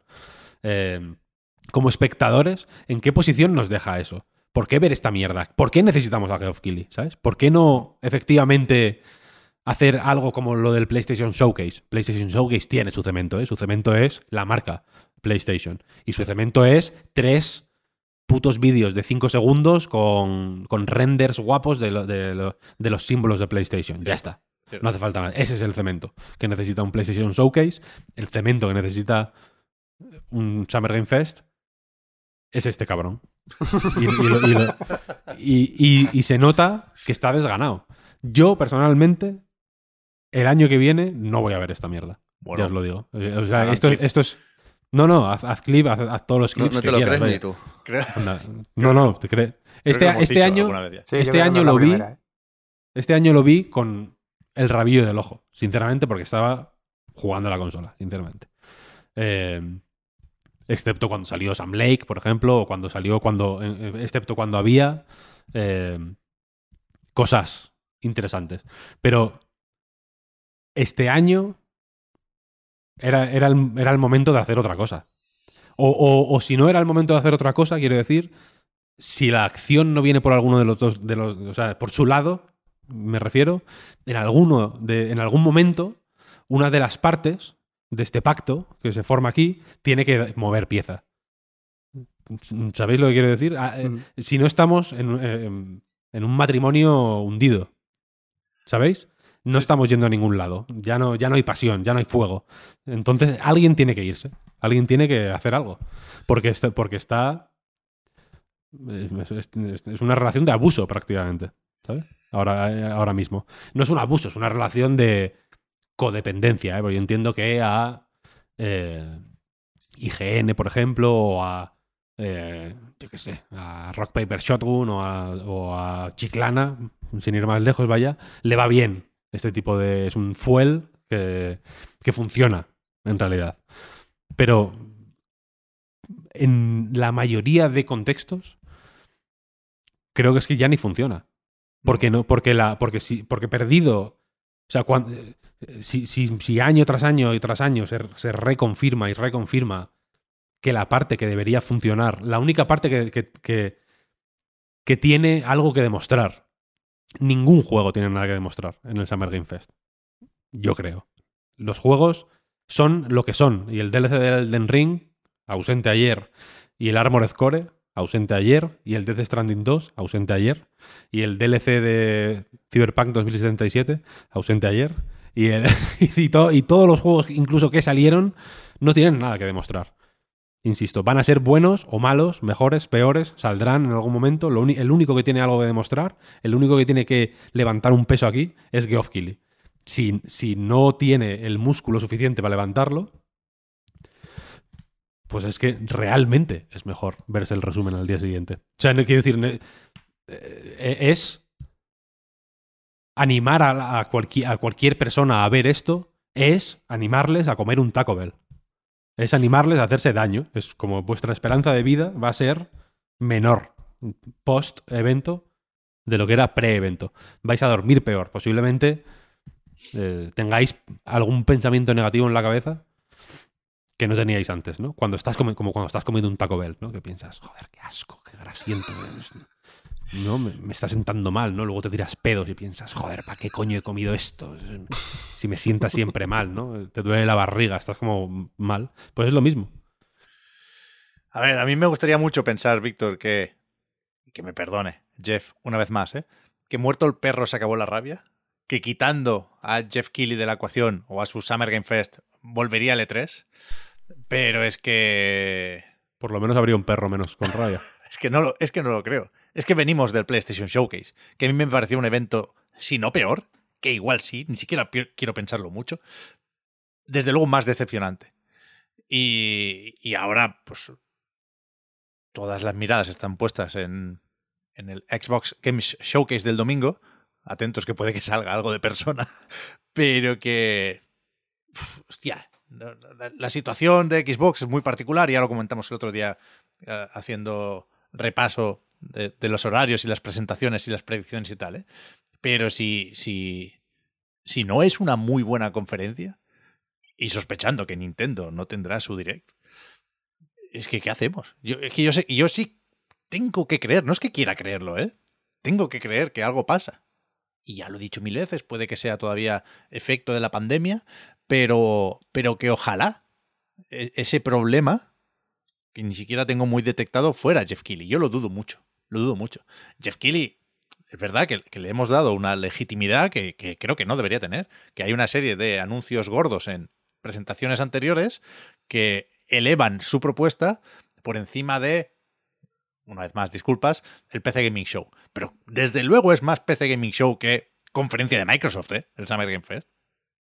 Pero con mejor marketing y con más habilidad para vender Es que es, es listo, al final siempre acabamos concediéndole Sí. eso al Jeff. Es un tío Sí, sí. listo. Es un tío listo. Claro que es un tío listo, claro que es un tío listo. Pero. Pero ser listo no es ser bueno, Bueno, claro. es ser listo. Bueno, bueno, ya, ya, Son ya. cosas distintas. O sea, y digo bueno de. de, de, de- de bondad, simplemente, quiero decir, ¿sabes? Ti- Tienes que estar a la altura de las circunstancias. A mí, no me a mí nunca me ha importado concederle legitimidad a Geoff Keighley, ¿eh? Creo que se la ganó en cierto momento. Mira, yo creo- Insis- cu- Cuando digo que escribió libros, no es una broma. Escribió libros. Sí, sí, unos claro, libros claro. bastante decentes. ¿eh? Todos leímos en su momento los Final Hours, todos los comentamos y todos los teníamos en muy buena estima. Como, el tipo de- como un tipo de documento que tenía un gran valor, sinceramente. Bueno, su relación pues- con Kojima empieza documentando el, el desarrollo, el final del desarrollo de Metal Gear Solid 2 de una forma que ahora sí se hace y lo disfrutamos mucho, porque entonces no se hacía, ¿eh? Por eso, por eso, que el tío, claro, joder, le, hemos dado la legitimidad. Pero eso hay que. No sé, o sea, se puede mm, tensar la cuerda en la, en la medida que sea necesario de vez en cuando. Y no pasa nada, yo que sé, no somos. eh, creo que nunca hemos intentado dar la idea de. mm, ¿Sabes? De que cruzamos a la gente para siempre y no, y no a la que me la lía una vez, que le den por el culo. La ha liado varias veces el Kili. Y no ha pasado nada. El tío sigue teniendo. Creo que sigue si tiene el estatus que tiene es por algo. Y si tiene la legitimidad que tiene, no se la han regalado, quiero decir. No es que. mm, Yo qué sé, la ESA, por ejemplo, le haya encumbrado donde está. El cabrón se lo ha ganado. Ha, trepado la montaña él solo, quiero decir. ¿eh? Y, lo, y, y bien. Y estoy. Estoy. eh, hasta cierto punto me, me- me parece una. Un, un referente. En el sentido de. O un modelo a seguir. En el sentido de. Un pavo que empezó haciendo lo que puede hacer mucha peña. Y ha acabado haciendo esto. Convirtiéndose como en un media mogul. Eh, como pocos hay en el mundo de los videojuegos. Quiero decir que eh, no es un caso eh, habitual el de Kili. Y yo le veo ah, con envidia a veces incluso, ¿no? Pero es como, hijo de puta, aprovecha. ¿Sabes? Aprovecha. Porque es que no, no, no hay créditos infinitos aquí, yo creo. Ya. Tienes una serie de vidas. Cuando las pierdes, game over. Por si queréis hacer un, un símil así gamer, ¿no? todos, claro. Y tampoco tiene que ser un One CC, One Credit Clear. O sea, No te digo que se lo pasen, que haga un perfect a, lo- a los videojuegos, ¿sabes? No te estoy diciendo que que haga Victory Royale, Winner Winner Chicken Dinner. Pero, hostia, eh, en cierto momento, insisto, simplemente hay que pu- pues, pues pues igual efectivamente muerto el perro no muere la rabia, pero insisto, hay un perro con rabia menos. O, pudiendo... Joder, es que no tienes que, que exponerte al perro con la rabia. Ni siquiera, ¿sabes? Tenemos esa oportunidad, tenemos esa... esa libertad. Sobre todo porque en otro contexto, quiero decir, en un contexto de E3, por ejemplo, no cubrir el E3 puede ser un movimiento legítimo y válido, desde luego, para cualquier medio, pero desde luego te estás perdiendo algo. Estás omitiendo una serie de informaciones que llegaban del E3 que eran valiosas. Igual su valor no era el Watergate, ¿eh? quiero decir, pero tenían. eran inputs valiosos que llegaban desde Los Ángeles y, a, tra- a través de una serie de seres humanos que estaban ahí hablando con otros seres humanos que hacían los juegos. Y entonces te pierdes eso, desde luego. Si no cubres el, E- el E3, es una posición eh, de activismo en el sentido de que muestras tu postura de una manera activa omiti- omitiendo cierta una, una parte de los videojuegos, ¿no? Si omites en el Summer Game Fest, en estas, est- en estas em, celebraciones, digamos, o no sé cómo llamarlo siquiera, eh, la parte de Geoff Keighley es, es un favor, no es, no es activismo, es hacerle un favor a la peña, básicamente. Porque no, porque, no, porque no pierdes nada. Al revés, haces tú el trabajo de mejorar el evento. ¿Entiendes lo que quiero decir? Sí, sí, sí. No estoy muy de acuerdo, pero te entiendo, te entiendo y te respeto, Víctor. Faltaría. Pero escúchame, antes de pasar más o menos rápido al Day of the Depths y al Devolver Direct, digo lo de más o menos rápido porque no quisiera que fuera excesivamente largo el podcast porque no es el único podcast del Noe 3. ¿eh? Tenemos que ver qué pasa Microsoft y yo creo que puede matizar mucho de la conclusión de la semana o el conjunto de eventos, incluso Ubisoft podría tener algo que decir con su forward. Vete a saber, ¿eh? Pero, pero eso, antes de Day of the Depths y de Devolver Direct, ¿hay algo más que queráis decir para, no sé, o resumir o ejemplificar lo que fue el Summer Game Fest? ¿Queréis hablar de la serie de Twisted Metal? ojo con el clip que colaron ahí, ¿eh? Para mí, mira, yo tengo una, una mierda que me he apuntado aquí que no llega ni a reflexión, pero creo que, que, que, que puede tener algo de gancho esto creo que tenemos que divertirnos más, no solo con los juegos, sino con los eventos de juegos y con el desarrollo de juegos. Y creo que se perdió una oportunidad con Nicolas Cage, no solo porque su presencia nos diera un poco igual en el evento, sino porque es muy aburrido que sea un superviviente en Dead by Daylight. Tenía que ser un asesino. ¿Sabes? Claramente. Y, Tal y- cual. vaya, tal y yo cual. creo que hay algo ahí significativo. Que las cosas pueden ser más divertidas. Sí, hemos venido a jugar. Como, como decía Bertín Osborne, en trato hecho. Sobre sí. todo, además, Y- que ya de base meter a Nicolas Cage en el juego ya es una declaración de Claro. intenciones, ¿no? Ya, ya que te pones. Y, y creo que hay cada vez más casos en los que. Vuelvo al trato hecho, ¿eh? En- eh, ¿Cómo se llamaba la rata esa, la mascota? ¿Sabéis de qué hablo? ¿Trato hecho? ¿Os acordáis de esta mierda? Yo lo tengo muy presente siempre. La puerta 1, la puerta 2, la caja, Bertín, la caja. Luego te sacaba los billetes de la americana, Bertín Oporne, para comprarte la caja. A mí- en la industria hay varios momentos de estos de. Podemos escoger la, la, la, la puerta 1, que es lo divertido, o la puerta 2, que es lo aburrido y el más de lo mismo. Y siempre es la puerta 2, tío. La puerta 2, la puerta 2. Lo de Nicolas Cage es, es verdad, es verdad. Es una reflexión, la mejor reflexión de, de- de la mañana. déjame decirte, Pep. Porque efectivamente, eh, sí, sí. O sea, Nicolas Cage obviamente no sabe lo que es Dead by Daylight, ni ha jugado Dijo nunca. que tenía un familiar, un pariente que juega. Sí, se ha confundido. Posiblemente se refiere a, se refiere a otro Al juego. Dying Light. si Nicolas Cage supiera qué es Dead by Daylight, habría querido ser asesino. Sin duda, sin duda. Por eso. Ent- Entonces, efectivamente, deja claro que, que, que está desligado por completo de, la, del- de, de cualquier eh, decisión o proceso creativo, ¿no? Relativo, relativo con este juego. Nicolas Cage, no, no, es verdad, es verdad. Nicolas Cage sal- gana el, el, el E3. Eso es mi, Sin duda. Sin duda. Esa es mi reflexión. Bueno, amigos, pues yo me tengo que, me tengo que ir. Me ha gustado mucho estar por aquí, pero, pero creo que han salido reflexiones interesantes, ¿no? Yo, desde fuera, desde haber estado también en el mundo del show durante un tiempo, pues lo que me doy cuenta es que, que sí, que est- estoy de acuerdo con, con Víctor específicamente, ¿no? Con, con que Joff es el protagonista de eso y si eso no va, es él el culpable en realidad, porque, porque se erige como tal y, y acepta esa posición, ¿no? Pero mm, creo que, deberíamos centrarnos también en ver cómo sería o cómo debería de ser esto, idealmente, ¿no? Y, que quizás también como prensa y como comunicadores, pues hay una responsabilidad, digamos, más que aceptar cómo vienen las cosas y ya está, ¿no? Quizás buscarse las papas y hablar con la gente que hay detrás de lo que más nos gusta o, no sé, ser más proactivos a la hora de buscar entrevistas, como intentar reforzar un E3 eh, en vez de, simplemente escuchar a- al Geoff, porque, no sé, me da cierto miedo esto, esta unidireccionalidad combinada con, con pues eso que decíais de Nicolas Cage también, la frase esta de tengo un pariente que juega, es como, es como si va a hacer una película y dice, ah, pues sí, el otro día, no sé, mi padre se vio una película.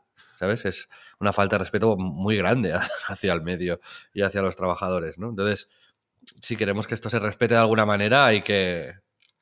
Pues tenemos que empezar nosotros, en realidad, ¿sabes? Y, y ahí, pues también, pues creo que hay. que puede ser emocionante, que puede ser guay, que puede dar un valor añadido a otros periodistas para encontrar un, un espacio dentro de esta estructura. Hmm, Estoy de acuerdo, por supuesto. Y, y- y creo, fíjate, me, me apetece sacar de aquí un, una punta de optimismo, Xavi. Creo que es- se va a intentar hacer. Creo que este no E3, para alguien, no, no sé si nosotros tenemos ya eh, la energía o la edad o las ideas para ello, pero alguien va a decir en su casa esto no puede seguir así. Y se va a animar a, a eso, a- no sé si a montar un evento paralelo, pero sí a replantear cómo, cómo se habla de todo esto. Sí, sí. Pues sí, pues sí. Ojalá, ojalá. Pues nada, Xavi, muchas gracias por haberte pasado. A ver si recordamos cuándo fue la última vez y en cualquier caso pasa menos tiempo. Hasta la próxima. A ver, te voy a decir, a ver si vamos un día de estos al E3 de nuevo, pero creo que eso ya es pedir demasiado. Hasta la próxima, merci. Hasta luego, gracias. Juan, ¿tú qué tenías que decir? Perdón.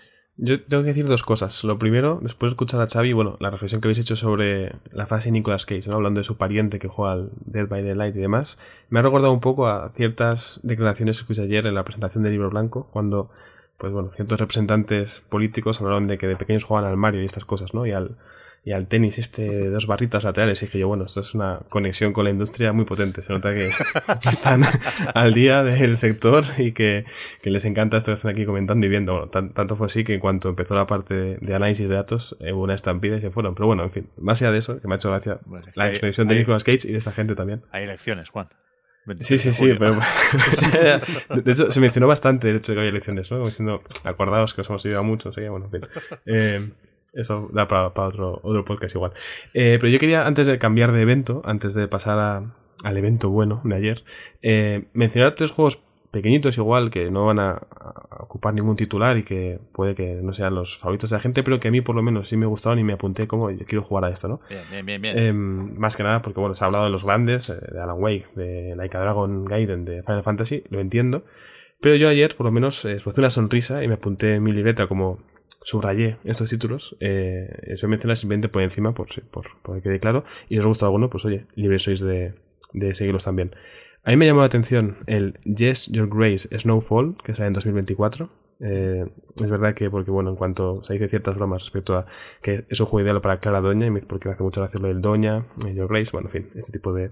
Mi cabeza funciona así. El Under the Waves de Parallel, creo que se llamaba el estudio, sale el 29 de agosto, un juego submarino, que me gustó el trailer, como, como lo presentaron y cómo se ve, eh, creo que me puede funcionar. Y el que me, me gustó mucho, pero que he buscado y, y estoy equivocado, porque salió un juego llamado Lisfanga de Time Shift Warriors, si no me equivoco, que según lo vi, dije, parece la secuela de, del Raji An Ancient Epic, un juego que está también en Netflix ahora, porque salió hace un par de años o tres ya en consolas, y dije, no será la continuación mejorando lo que a mí me fallaba de este juego, resulta que no.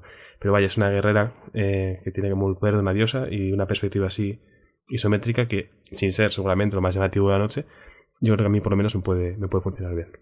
Aquí le has pagado la universidad casi a los hijos de David Cage. ¿eh? Dos de esos juegos los edita Quantic Dream. Que creo que se ha cambiado el nombre de la, la parte editorial o del sello editorial. Porque no aparecía el nombre, pero luego sí que normalmente era azul y ahora es rojo y no recuerdo qué, qué nombre se han puesto. Pero el del submarino lo habíamos visto ya en algún evento y eso, lo, lo, lo anunció como editora Quantic Dream. Y, y el otro, que es un juego también francés, lo editan ellos. Sí, el otro es de Sand Door Studios, si no me equivoco, sí que es francés también el estudio. El, el, el Vanishers este es buenísimo, ¿no? Hmm. Tiene buena pinta. Hmm. No os digo buena pinta, Vanishers. En otoño de este año sale, ¿no? Hmm. ¿Ese cuál es? Sí, sí. Este es de Don't Not. Tiene un aire Ah, a vampiro. Focus, sí. Sí, lo habíamos visto ya, ¿no? Sí, Sí, salió en los Game Awards. Puede ser. Del año pasado. Sale a finales de, de 2023. Ese me dio buena pinta. El problema de Vines es que se anunció justo después de lo de Taco Bell. Entonces igual estamos todavía afectados. También es verdad. Yo, mira, el, el Yes Your Grace me, me moló también, es verdad, Juan. Es que justo eh, hemos comentado antes que yo no recuerdo ninguno, más allá de los evidentes, que me, que me encantara, pero haciendo un repaso rápido, alguno hay. El, el Five Farm también es- pinta bastante bien, realmente. Hmm. Pinta bastante, bastante mono. Y eh, bueno, os diré que el Immortals a mí me parece bastante cutre. Yo ahí estoy totalmente fuera. Yo no sé si estáis todos en el barco de, de Atope, pero yo estoy fuerísimo. Yo cuando escuché, Immortal. escuché a Pepe esta mañana viéndolo de Chiclana, que dijo exactamente lo que pensé yo, que la dirección de arte de este juego es una cosa que no acabo de entender, me parece muy feo. Es que tiene un. Es, es que es como acartonado, ¿no? Tiene un punto ahí entre lo realista y lo cutre que suele. Es, es el tipo de, de cosa que su- suele acabar saliendo bastante regular. Y, y bueno, el Ice of P tampoco hay mucho que comentar más allá de lo que se ve, pero bueno, ya que ha salido la, la demo, la he podido probar eh, un ratito antes de grabar. Y es más robusto de lo que me imaginaba, la verdad. O sea, es como juego, ¿no? Es robusto y decente, ¿no? Se juega bien, da más o menos gusto jugarlo, pero es más descarado de lo que pensaba el tema de lo de Bloodborne. ¿eh? Es una cosa salvaje. El tema de los golpes, el peso del personaje, las animaciones, pero lo más mínimo de moverte un paso y quedarte Bueno, quieto. ¿Dónde una empiezas cosa y todo? Salvaje. ¿Dónde empiezas? Exacto. Es que, el, es que es el Bloodborne 1-1. Eso es. El, el cabrones. tutorial. La primera Todo vez que te encuentras al lobo, el tutorial ahí que está como, como comiéndose a alguien eh, y se gira va- para ir a por ti, es tal cual. No es un lobo, pero está Ah. ocurriendo con, con un Vale, tío vale, que está ahí agachado. Sí, sí. Vale, vale, Y- Pensaba que había un lobo, realmente. No, no, no era un lobo, no era un lobo, pero vamos, como si lo hubiera. vaya. Pero es verdad que luego. mm, o sea, evidentemente le falta finura. Sí, sí, sí. Le- las descripciones de los objetos. La interfaz en general. Las descripciones de los objetos son un poco el rollo. Cualquier cosa es en Yarnam, todo, ¿no? Hasta la cosa más miserable tiene un valor para no sé qué, no sé cuál. Eh, pero mal hecho, quiero decir. Sí, o sea, sí, no- Se, no- se nota que. Se, no- se nota que se han estudiado la lección y hay algunas. eh, hay algunos momentos en cómo se conectan, en, co- en cómo se abren las, los atajos en los escenarios, que está bien, pero que. eh, Creo que va a ir, Sí. creo que va a ir mm, va a ser un poco gota malaya y a medio o largo plazo. Esto en el tercer tercio del juego ya no quieres seguir. Ujú. Si te, te Sí, lo el de- por, te lo pasarás porque no te queda otra. Sí, Pero lo de los atajos que, que decías me recuerda un poco a, a lo que era a Dark Souls eh, de Surge, más o menos, ¿no? El diseño de niveles, que tiene estaba como medio decente el de Surge, pero el tema de, de los atajos, abrirlos, el, el diseño de, pues eso, de todos los recorridos y cómo se interconecta es... mm, Tiene un poquito de eso, ¿no? De la versión cutre, todo parecido, pero además es un punto de finura que a poco que se lo quites, eh, cutrea. de y Surge cutrea. 2 lo arreglaron un poquito. Ah, bueno, mira. para mi gusto. El... Todo era bastante más sólido. Pero aquí hasta cómo, hasta cuando subes de nivel, cómo funciona cada stat, es, es- es- está bien, porque, bueno, pues sí. mm, Funciona. Sabes jugar, quiero decir, a mí me gustó como saber, saber lo que tenía que hacer, en plan, vale, Sí. pues sé lo que me tengo, sé lo que quiere subirme para hacer lo que yo quiero hacer, ¿sabes? Eh, pero a mí también me ha sorprendido, la verdad. Cuando salen los parries buenos, están muy bien. Cuando le haces un sí. parry a un perro, Está gustico. que se queda ahí como tirado en el suelo, es fuerte. Por ejemplo, creo que va a fallar que, claro, el parry y que te den hostias, como todos son mecánicos, eh, es casi igual. Salen, la- salen chispas en, en todos los casos. Entonces hay veces que no sabes si has hecho el parry, Mm. que hay que como que bloquear en el momento exacto, o si te han dado, tienes que mirar a la, A la barra de a vida. la barra de vida al final. Sí. Eso en un juego de este tipo ¿Qué dices? Bueno, lastra no, muchísimo.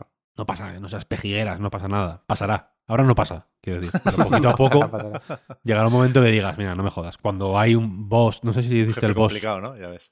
Claro, cuando se va. mm, Hay un momento.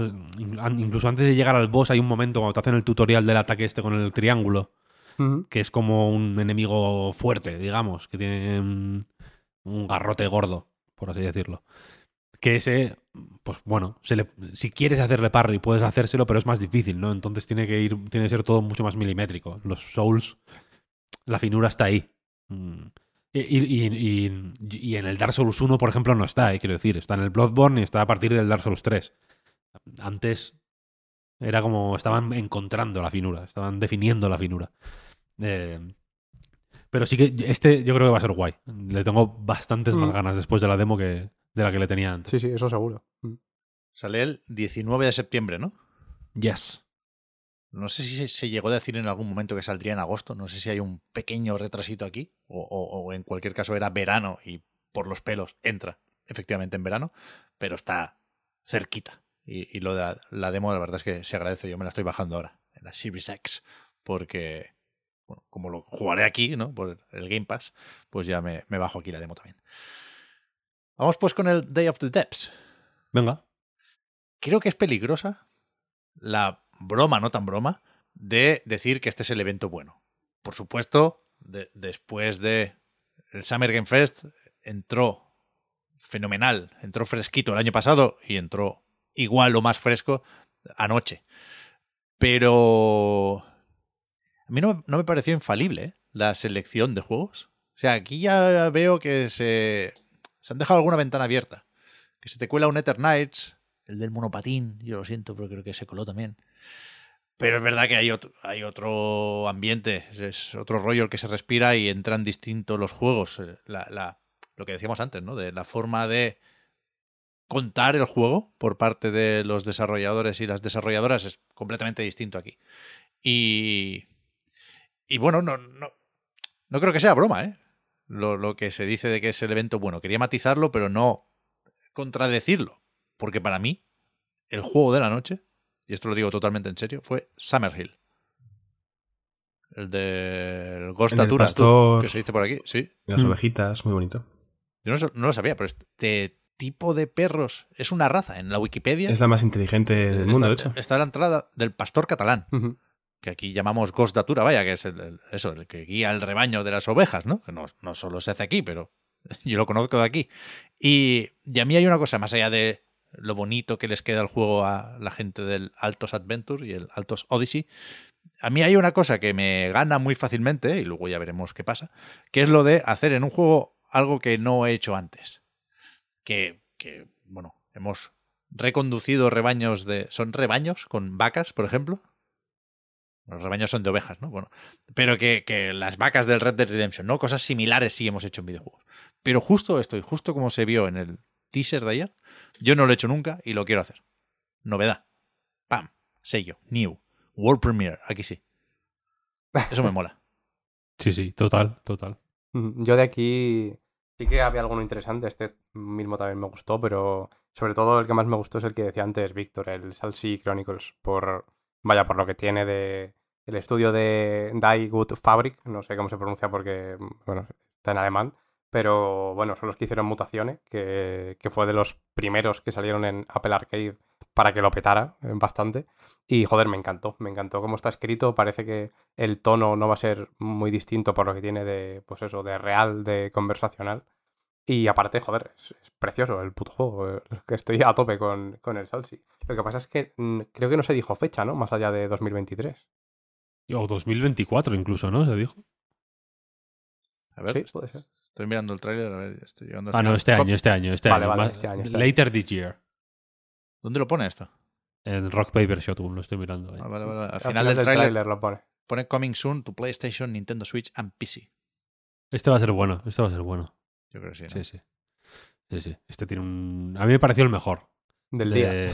en, este evento hubo dos eh, o tres cosas que me, que me que reflexioné que es que algunos juegos les tengo más ganas que a otros, algunos me gustan más que otros y algunos me parecen mejores que otros. Este me, este me parece mm, que tiene un nivel Scorsese o Sofía Coppola o algo así, ¿sabes? Como, es, como, vale, este es, es serio, ¿sabes? No, igual, no, igual no lo juego de lanzamiento, igual no lo em, entiendo de lanzamiento, pero este este tiene otro nivel, tiene un nivel alto. Summer Hill lo mismo, ¿eh? Los de... Eh, em, la, gente que no lo hace el estudio de Altos Odyssey como tal, ¿no? Como que son Peña que, que hizo, que viene de ahí. Sí, os han cambiado el nombre o, algo ha pasado, desde luego, pero lo, de Land and Sea, que es el nombre de la desarrolladora, yo creo que es nuevo, sí. Eh, ese, ese, por ejemplo, también me da esa sensación, ¿sabes? De, esto es serio. Esto, esto no es una tontería, quiero decir, están, es gente en control, que tienen el control de lo que están haciendo, ¿sabes? Si, si, si a donde me llevan no me gusta, no será porque no me estén conduciendo bien el coche, ¿sabes? Estos cabrones son, son buenos, en realidad. Luego, Hyper Light Breaker. Mm, Hay- hubo, hubo unos cuantos, Hyper Light Breaker es uno de ellos, el eh, Eternights es otro de ellos, y el Hellskate, efectivamente, es otro de ellos, que me, que me siento atraído por ellos, pero no... Fíjate que Hyper Light Breaker, veniendo de Hyper Light Drifter, Mm. joder, uno diría, este es el típico que tienes que ir como un loco, ¿no? Pero hay algo que, no, que me chirría, Sí, a mí también. no del todo. O sea, tengo- este, este sí quiero jugarlo cuanto antes, porque me da como una curiosidad Ujú.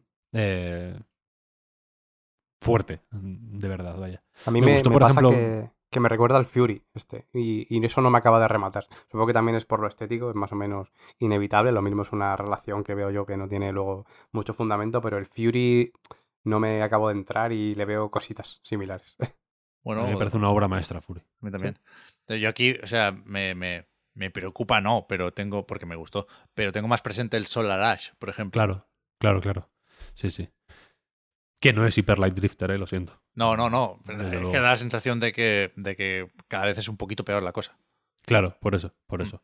Me, me gusta mucho. ¿Cómo se llama el del Chicory? Greg, Greg Levanov.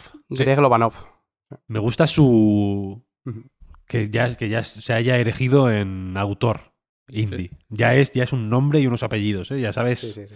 el juego este a mí no me mata a priori, quiero decir. La combinación, la estética, el género, ni siquiera. Pero es de los que quiero seguirle la pista. Porque es como, Mm. vale, este, este fulano sabe lo que hace también, tiene algo que decir. Mm. Guay, fino, fino, fino. Tal cual, tal cual. Beastie Ball, efectivamente, Sí. se llama. A mí me gustó más Wanderson que Chicory, ¿eh? pero, pero muy guapos los dos. Sí, sí. Que, o sea, que es un tío que, que, joder, que creo que hace las cosas bien, ¿no? Me, me, me mola, vaya. Mm. Cocoon me encantó, ¿En serio? lo que se vio. Sí. Sí, sí, Hostia. sí, sí. Mars First Logistics, flipante. No sí, pudo, tengo unas ganas del 22 de junio que no te lo puedes creer, que salen accesos anticipados, este de construir. eh, mm, es como un, un- un juego de construir con físicas, ¿no? Basado en físicas, en el que tienes que hacer eh, pues estructuras para lanzar cohetes en Marte, ¿no? No es, no parece Kerbal Space Project, en el sentido de que no, no va a esa- ese nivel de complejidad, sino que es bastante más cómico, como que tienes que llevar, llevar pizzas, ¿no? De un lado a otro de Marte, Ah. básicamente. Eh, pero, pero, tiene, pero tiene un toque, un- el- los gráficos me parecen increíbles. Creo que Sí, los juegos de físicas tienen que tener muy bien pillado el game feel para que sean gustosos, de, para, que sea, para que sea guay interactuar con ellos, ¿no? Hablábamos- hablando del Zelda, decíamos lo del puto pegamento, que es la mejor idea del mundo, porque como que le da un toque que te apetece experimentar, ¿sabes? Incluso cuando algo sale mal, es como, es gracioso. Sí, la, la he liado, pero sacarlo agitando el, el el sonido. stick. Sí, sí. Mm. Claro. Eh, y, este, y este creo que tiene ese toque y me, y me mola. Y Eh. Henry Halfhead, que es eh, el- de, de- de- de todos los subgéneros de los videojuegos, este es un de mis favoritos. El de cosicas cotidianas que tienes que interactuar con ellas de maneras divertidas. Es un poco como el Untitled Goose Game, en realidad, ¿no? Sí, sí. Sí. pero pasando pasando como poseyendo objetos como ¿no? como el, como el Prey pero con Untitled Goose Game Sí, sí, tal cual. fenomenal muy guay este juego Sí, me muy gusta. gracioso Sí, luego el, el Viewfinder es verdad que, que pinta muy bien, pero bueno, como lo hemos estado viendo relativamente mucho estos poquitos meses atrás, a lo mejor eh, llama menos, ¿no? O sea, yo estoy a tope ¿eh? con Viewfinder, el concepto me parece increíble y verlo en cualquier lado siempre me apetece, pero bueno, no me aportó demasiado aquí, eh, habiéndolo visto hace poquito. Ya, supongo que mu- mucha gente lo, lo descubriría ayer, ¿no? Es Mm, este de sacar, sacar la foto y, y luego al colocar y al jugar con la perspectiva de esa imagen mm, generas el- los objetos que aparecen en esa foto, ¿no? Hay un hueco, te pones delante de los ojos una foto de una escalera, se genera una escalera en ese hueco. Mm, Hay un avance de Víctor en la web. sí sí sí Yes. Eh, es que publiqué un avance esta semana precisamente ese tiene un problema que yo creo que, que funciona mejor en formato tweet que en formato trailer ¿sabes? Este se, Mm. se hizo famoso por un tweet, de hecho. Juego de Twitter, ¿eh? Y tengo la sensación de que le va a costar un poco. Porque en tráiler, en, en formato tráiler, es verdad que. Yo creo que se diluye un poco la. Tienes que. Tendría que ser la misma escena repetida durante un minuto, ¿sabes? Para que el cerebro.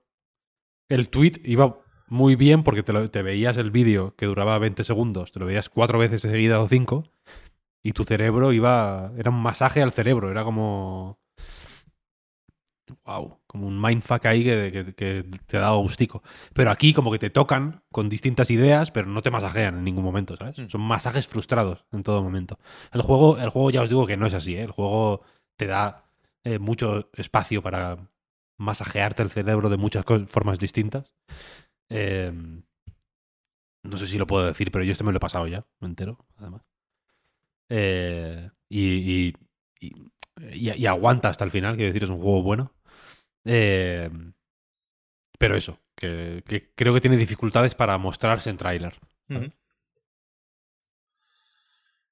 No sé qué más. Yo el de, el de la programación y los retro gadgets no lo entendí, pero me pareció muy guay la presentación. Para, o Es sea, que hay, hay un avance en A Night también. quien lo entendiera seguro que disfrutó un montón del vídeo.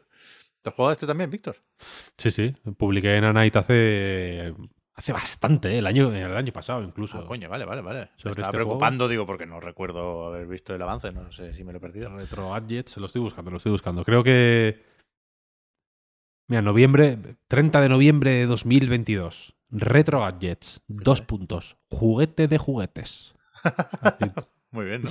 Impresiones de Retro Gadgets, la herramienta de creación de cacharritos. Así lo, así decidí titular esta mierda que escribí. Y. Y mola mil, este mola mil. Este también es muy guay. Porque va de. Va de eh, fabricar juguetitos.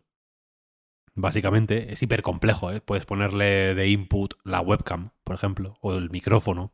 Puedes hacer sensores para que los juguetitos hagan cosas solo cuando escuchan el sonido o solo cuando hay alguien delante. O sea, es. eh, en, en general, la cosa va de si pulsas este botón, haces esto y tal y cual. Pero la peña en el Discord de Retro Gadgets, la peña hace cosas flipantes. Es muy, muy guay esta movida. No es un juego como tal, posiblemente le iría bien, en mi opinión, ob- objetivos que, que fueran como tutorial, digamos, de cómo se usa esto. Esto al final.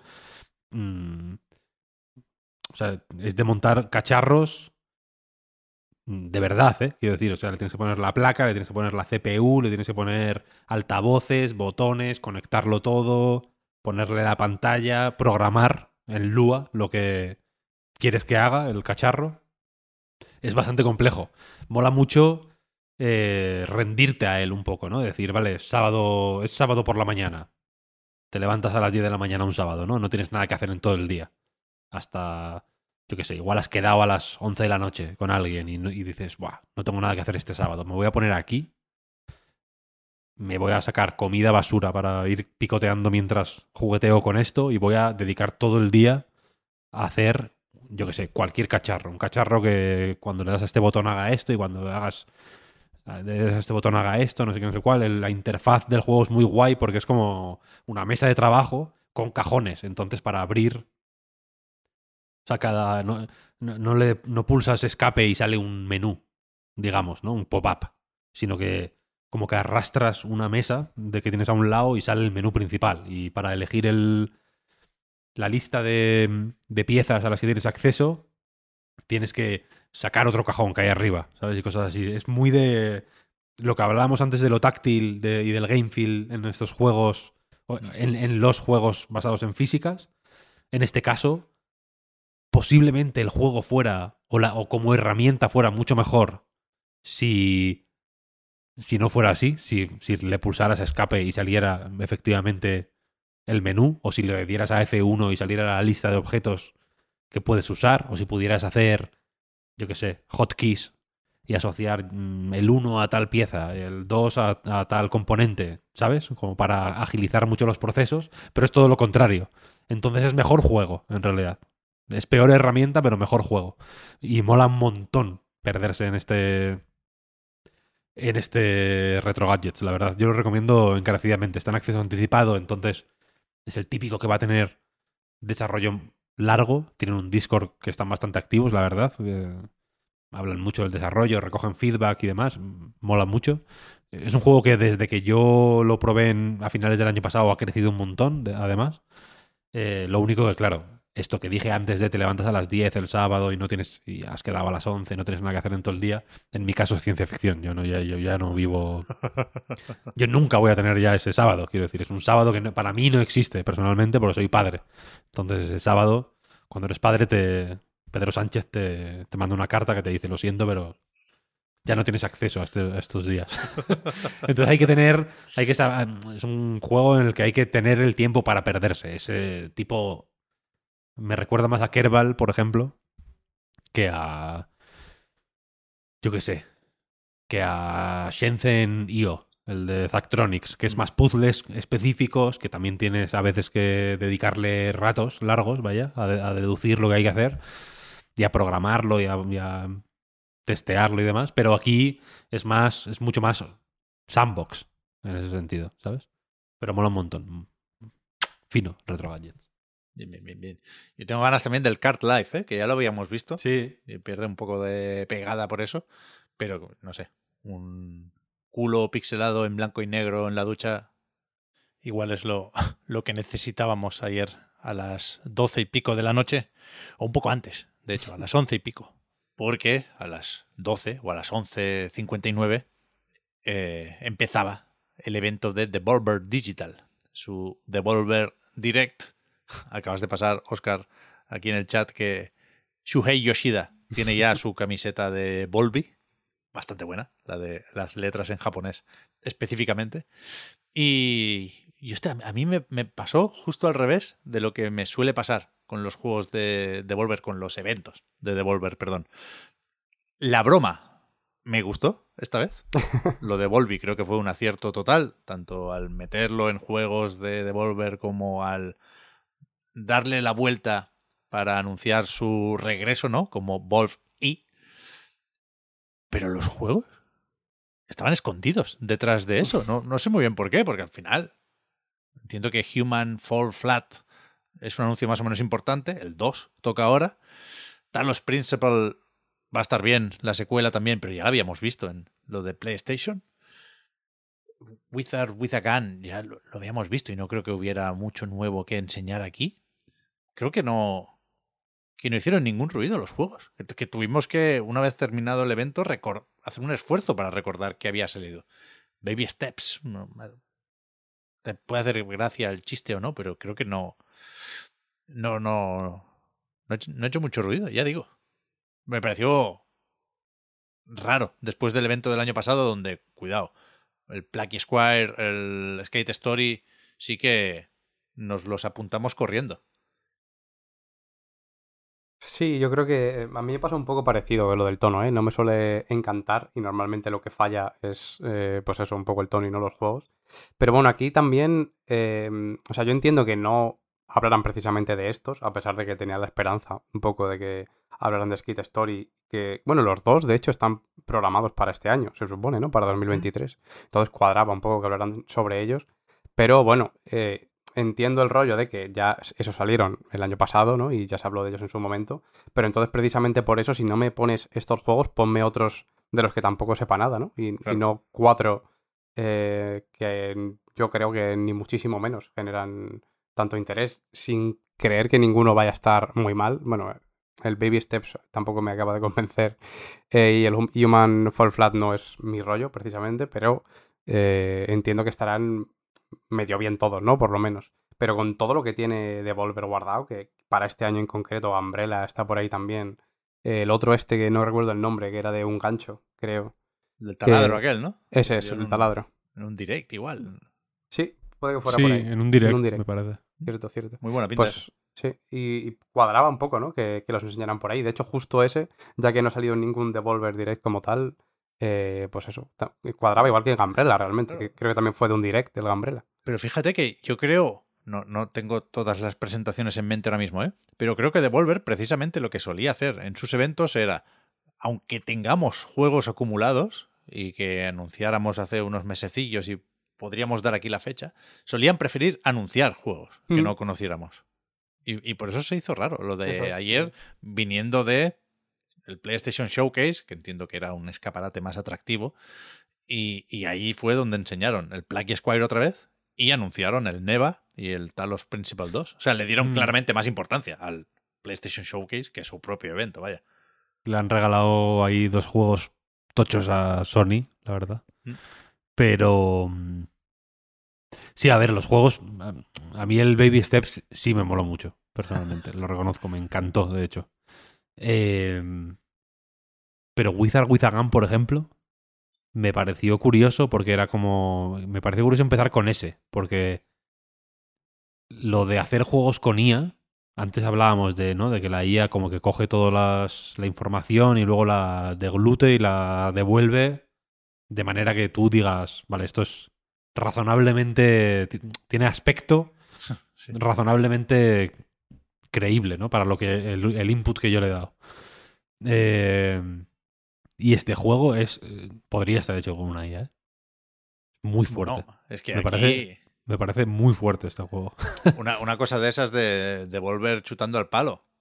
La broma acababa siendo lo de hacer juegos con IA. O sea, Volp E acaba siendo un- una suerte de asistente personal eh, que hace el juego que tú quieras. Y, y es verdad que, que empezar pidiéndole el Wizard with a Gun, bueno, es, es una broma con muchas capas, en el mejor de los casos, ¿no? Es que, claro, yo me puedo llegar a creer que es parte de la broma, ¿eh? en realidad. Luego, el- porque el, porque el Peligroso ¿eh? momento. bueno, Muy peligroso, evidentemente. O sea, es. mm, es eh, un juego arriesgado. Es- suelen jugar a cosas arriesgadas ¿eh? en Devolver cuando hacen estas mierdas. Eh, porque luego sacar a la fan esta desquiciada que da la idea más ridícula y más extrema de la historia y que sea efectivamente ese juego también fue bastante también fue guay en realidad no Eh, pero no sé a mí a mí sí me gustó el, el, el, el continente digamos. No no me creo que jugaron bien al despiste con la mierda de Volby para luego tratar sobre un tema que sí es relevante ahora, ¿no? Que sí que es eh, contemporáneo y que tiene y, y, bueno y, y que del que de lo que es- para meterse en la conversación que está ahora mismo en, en activo, ¿no? En el mundo de la cultura y la tecnología y demás. Me pareció fino ese movimiento, pero, este- bueno, los juegos mm, pues sin más, no en realidad. O sea, bien, me, guay, quiero decir, Shadows of the Dam Remaster Es verdad. eh, ese juego creo que no tiene muy buena fama. Lo tengo delante, estoy viendo la caja ahora mismo de la 360. Increíble. A mí me parece un juegazo, sinceramente. A mí también. Eh, muy infravalorado. Espero que se pueda ahora revalorizar un poco. El 14 de junio hay Grasshopper Direct, que lo anunciaron también en el pre-show de Devolver, vaya. Supongo que ahí darán algo más de información. Y. Y sí, a ver, este evento, pues no sé, como todos los años, ¿no? En realidad. O sea que siempre, siempre hay en porcentaje más, mucho más eh, esperpento que juegos, como tal, ¿no? Hmm, Bueno, y yo ahora creo que, lo el año dices, pasado no. eh, Víctor también se anunció, no- creo que no lo hemos comentado, ¿no? El de Annapurna, en el Summer Game Fest. Es verdad.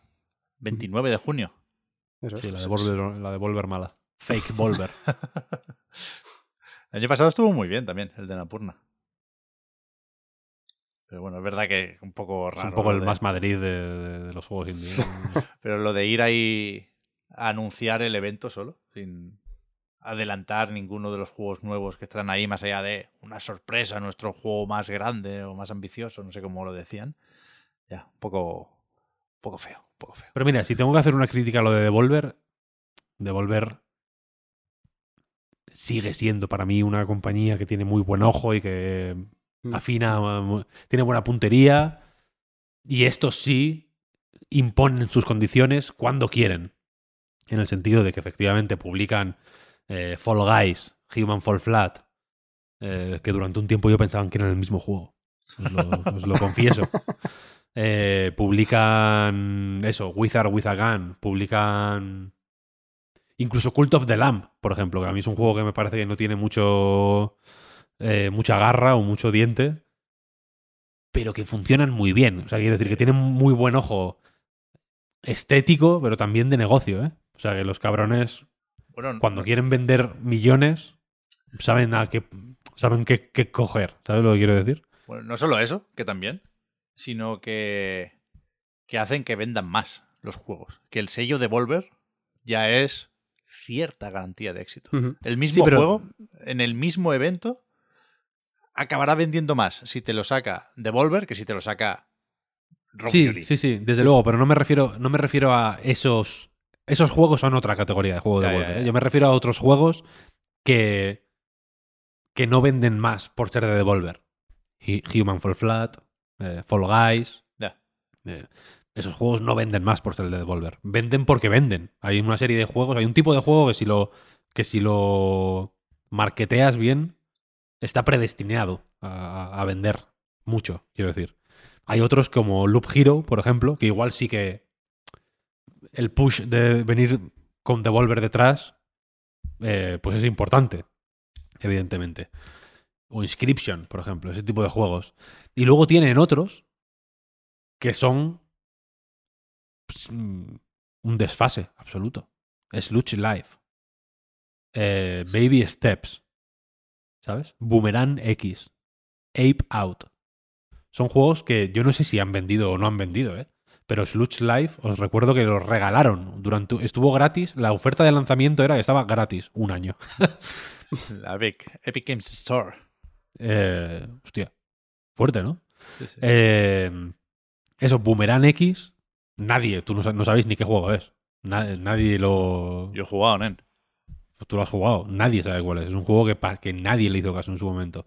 Eh, eso, Baby Steps. Es un juego mm, que, que evidentemente tiene el prestigio de venir de quien viene, pero que juega una carta totalmente diferente ¿eh? al resto. No es eh, Human Fall Flat 2, ¿sabes? Aun siendo, aun viniendo de los creadores de, no, no es, no tiene el mismo, no tiene el mismo tono. Pero luego, claro, mm, evidentemente es Devolver, Digital. Una anécdota. Edu Berth, el de Brainwash Gang. Hubo una época que estuvo intentando conven- convencerme me- de maneras sutiles, ¿eh? como jodiéndome la cabeza, como para meterme una información, yo creo que para que la soltara en algún momento, para que... Era como una broma muy retorcida para meterme a mí en, un- en el fango, de alguna manera. Me intentó convencer de que, se, de que no se decía devolver, sino que se decía devolver, como No, yo- porque, porque venía de vomitar. ¿Qué va? O sea, Porque otro, los... el otro día escuché una entrevista a Conrad, antes de que se anunciara el Neva, de hecho. Eh, Conrad eh, director creativo en Nómada Studio y tal, que sacó el Gris con Devolver y ahora va a sacar el Neva con Devolver. Y, de- y él decía ahí que era Devolver porque. uf, no me quiero equivocar, pero que la editora nacía con la intención de devolver a los estudios independientes el bien que habían hecho por el medio. ¿Esto están, están de alguna manera preparando una- un chiste muy elaborado para el Devolver Direct de 2024 o algo así? ¿O de 2025? ¿No te das cuenta? Pero de es canon, la- lo de devolver es canon entonces. No lo sé, no lo sé. pero- Ah, pero no, ayer, no, no, claro que no es canon porque ayer dijeron Devolver Digital Claro. 70 veces. Verdad, claro. no, Pero además es que yo creo que tiene evidentemente un- no se dice Devolver. Yo creo que tiene un rollo de que se quiere parecer a Revolver, ¿no? Por la estética así como western del logo. Yo creo que va por ahí la cosa. Puede ser, puede ser. Podría ser, podría ser. Pero, Pero vaya una que cosa me- es la, la intención inicial, el, el- el origen del nombre, ¿no? Y luego pasa por el equipo de marketing y te hacen el logo y, y te crean la historia, ¿no? que me hizo gracia. La cuestión es que eh, a mí me pareció un poco de aquella forma anunciar un evento dentro de un evento. Me estoy refiriendo a la Napurna, Napurna Showcase o como sea en el Summer Game Fest, pero estos cabrones hicieron lo mismo. En Sí, realidad, claro, porque claro. anunciaron el Grasshopper Direct en, En, en- en el pre-show, además, de, de este. Bueno, pero ahí es. Sí, pero fue, fue junto con un juego Ahí también está. y con un gag, con el Suda esquivando un disparo. No fue simplemente. Los juegos que ya sabéis que hemos conocido hace años, pues en el evento lo veréis. ¿no? Sí, dieron sí, algo, por lo eh, menos. Con un chiste. Pero quiero decir, la- eh, o sea, te llamó cabrón igual. Te lo, se estaba riendo mientras te lo llamaba, pero. Bueno, pero si tú me llamas cabrón, me tomo bien y si me dice bien por la calle, igual me enfado. Ahí, ahí Pero hay cosas que lo que quiero decir es que el fondo era el mismo, desde luego. Uno de coña, o, ¿sabes? O sea, que hacen. No hemos hablado mucho de Tumble. ¿Cómo se llama? Tumble Time. El ¿Cuál juego es? de. El juego para móviles de Devolver. Tumble Time. Devolver Tumble ah, hostia, Time. no lo sé. No lo sé. así. No, no sé el nombre. Sé cuál es, pero no sé el nombre. Gravísimo ese juego. Muy grave. Gra- gravísimo, gravísimo. Por eso que, que juegan a lo mismo, en realidad, que el, que el resto, en ciertos momentos. Y este evento tuvo algunos puntos de, hostia, guay, la, la- la paranoia fue divertida, pero, hostia, check your head. ¿sabes? Pero a mí me gustó, la verdad. No, mm, no, me, no me suele salir me, no me suele salir enfadarme con los, con los eventos estos de Devolver porque soy eh, eh, fanboy de Devolver, lo sabéis. de Devolver. Y, y porque, bueno, es cortito. Fue este me pareció especialmente gracioso. O sea, la- el- el- creo que le, que- que le fue bien renovar un poco caras y no estirar más el chicle de, de, de los mismos personajes de- de- desde el primer Devolver Direct. O no sé, creo que no se llamaba Devolver Direct al principio, ¿o sí? No lo sé. Puede que sí, ¿no? Bueno, como fuere. Que, que ah, hacer un poco borrón y cuenta nueva y hacer una historieta un poco standalone, digamos, mm, creo que le, le fue bien, vaya. Y me gustó, me fui a dormir y me quedé a gusto. Sí, sí. Y no mucho después hemos empezado a comentar cosillas en la recarga activa y en el podcast Reload. Y yo, yo no, no tengo mucho más que decir, la verdad. No. No, no hemos hablado del anuncio, bueno, el primer anuncio que salió en el pre-show, de hecho. ¿Cuál fue? De Cosmic Will Sisterhood. Ah, bueno, pero era el tráiler repetido y todo, ¿no? Ya bueno, pero sí hay que mencionarlo para que la gente lo tenga pendiente. Siempre- Bueno, eso sí, siempre eso sí, claro. La gente de Construct Team siempre a tope. Pero mira, a mí el- no quería entrar en el pre-show porque me, me pareció que ahí sí asomó la Devolver mala, que nos hizo perder un poco el tiempo con la broma de la cuenta atrás. La primera vez guay, pero siete cuentas atrás, igual, igual fueron muchas. Pero vaya, a mí, a mí me, no, no me enfadé tampoco con este evento, volviendo a lo que decía Víctor, pero sí me sorprendió que fuera al revés de lo normal. Que el envoltorio muy guay y los juegos, no sé, creo que tendremos problemas en unos meses para recordar los que se anunciaron aquí. Yo creo que, que lo que ayuda también a no enfadarse es eh, precisamente lo de que no te hizo perder tanto el tiempo, ¿no? Lo de que solo fuera media horita y con el tema del, del show se hizo más o menos rápida. También se hizo rápida porque de, de los juegos como tal se ocupó bastante poco tiempo realmente del evento, ¿no? Sí, sí. Pero, pero sí, por lo menos se hizo rápida. Pero es verdad que, que el nivel, sobre todo con respecto al año pasado, pues mm, es bastante distinto. Pero bueno, supongo también que sabremos pronto, durante los próximos meses, sobre todos estos juegos para 2023, que es que es ya, o sea, les queda literalmente la mitad de- del año para sacarlos, no, no puede haber mucho margen de maniobra ahí. Sí, a ver, algún retrasito va a caer. Pero también es verdad que siem- siempre, hay juegos de Devolver cerca. ¿eh? Ayer mismo lo recordaban en, en el direct. Salió el Bleak Sword DX. Tenéis también una entrevistilla en anightgames.com que, es- que está muy guay. Sí, sí.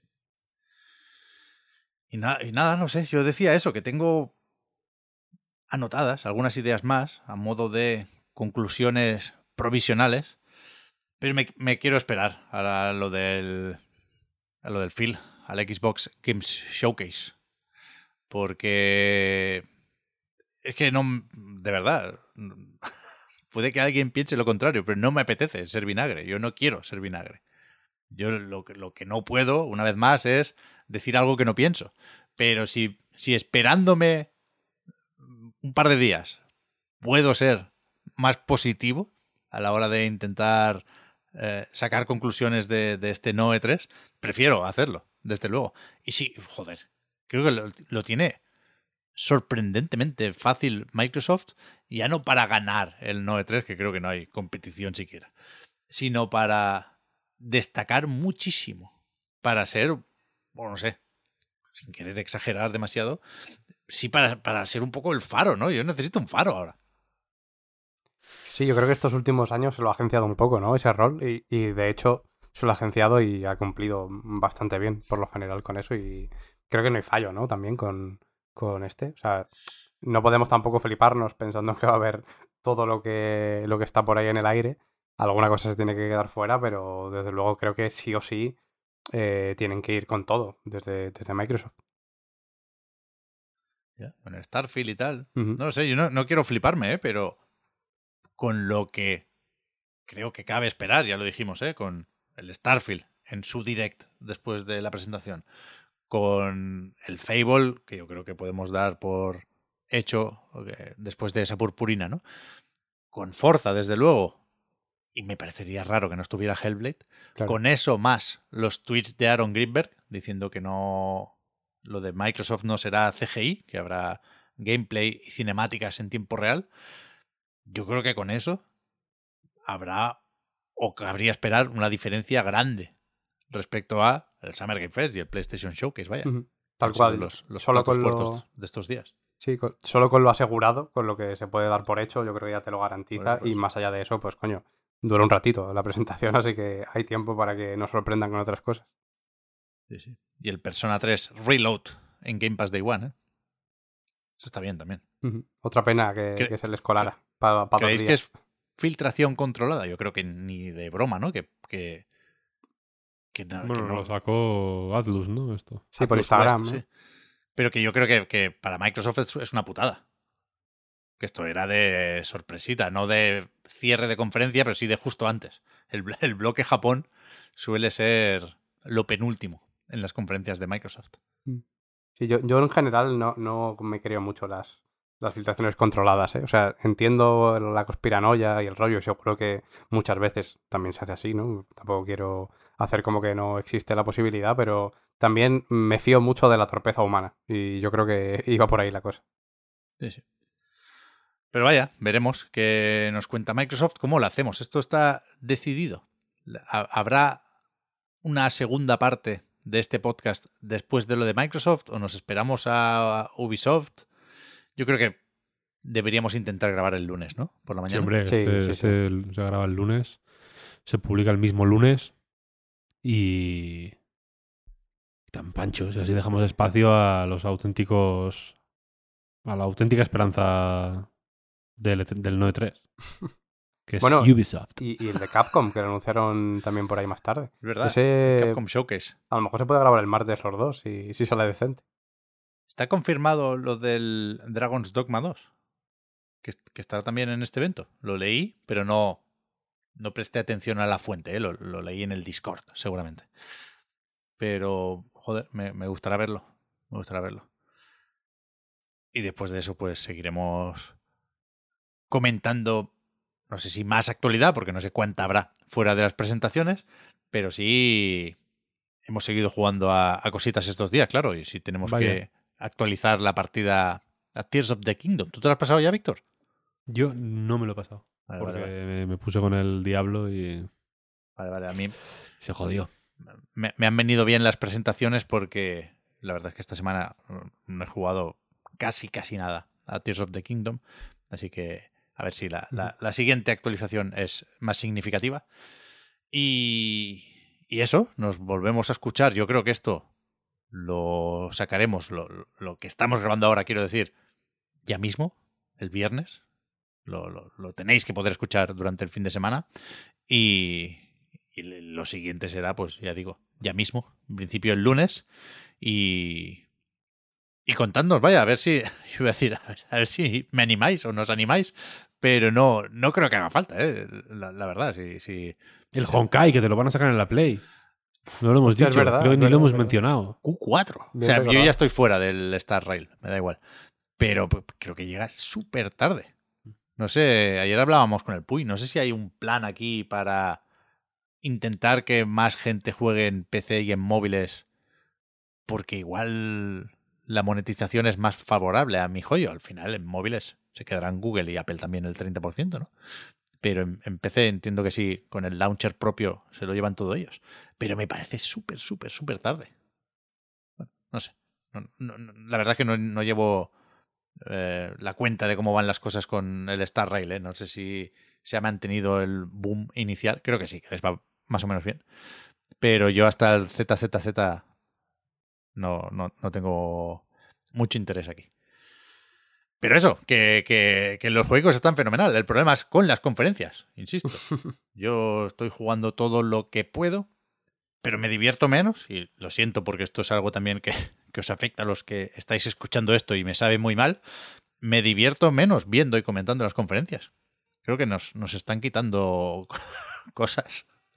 Pero bueno, ya, ya veremos qué pasa el domingo. Confiamos en Phil. Es verdad que luego te pones el Zelda y se te pasa. Eso desde luego, eso desde luego. El podcast Reload, igual que a nightgames.com, es posible gracias a vuestras generosas aportaciones. Patreon.com barra a Reload para más información. Estos días no, nos, viene mal lo de la prórroga porque lo principal es editarlo rapidito, pero ya nos pondremos al día con eso también la semana que viene. Muchísimas gracias a todo el mundo por el apoyo, gracias por seguirnos y ayudarnos a mejorar, y gracias a Xavi por haberse pasado, también a Juan, a Oscar y a Víctor. Hablamos ahora. Hasta luego, chao, chao. chao gente. Adiós.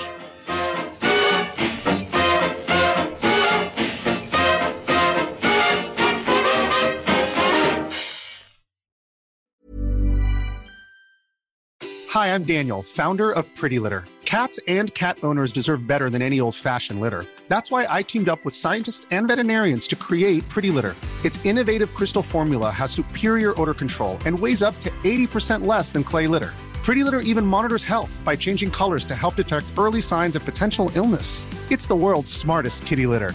Go to prettylitter.com and use code ACAST for 20% off your first order and a free cat toy. Terms and conditions apply. See site for details.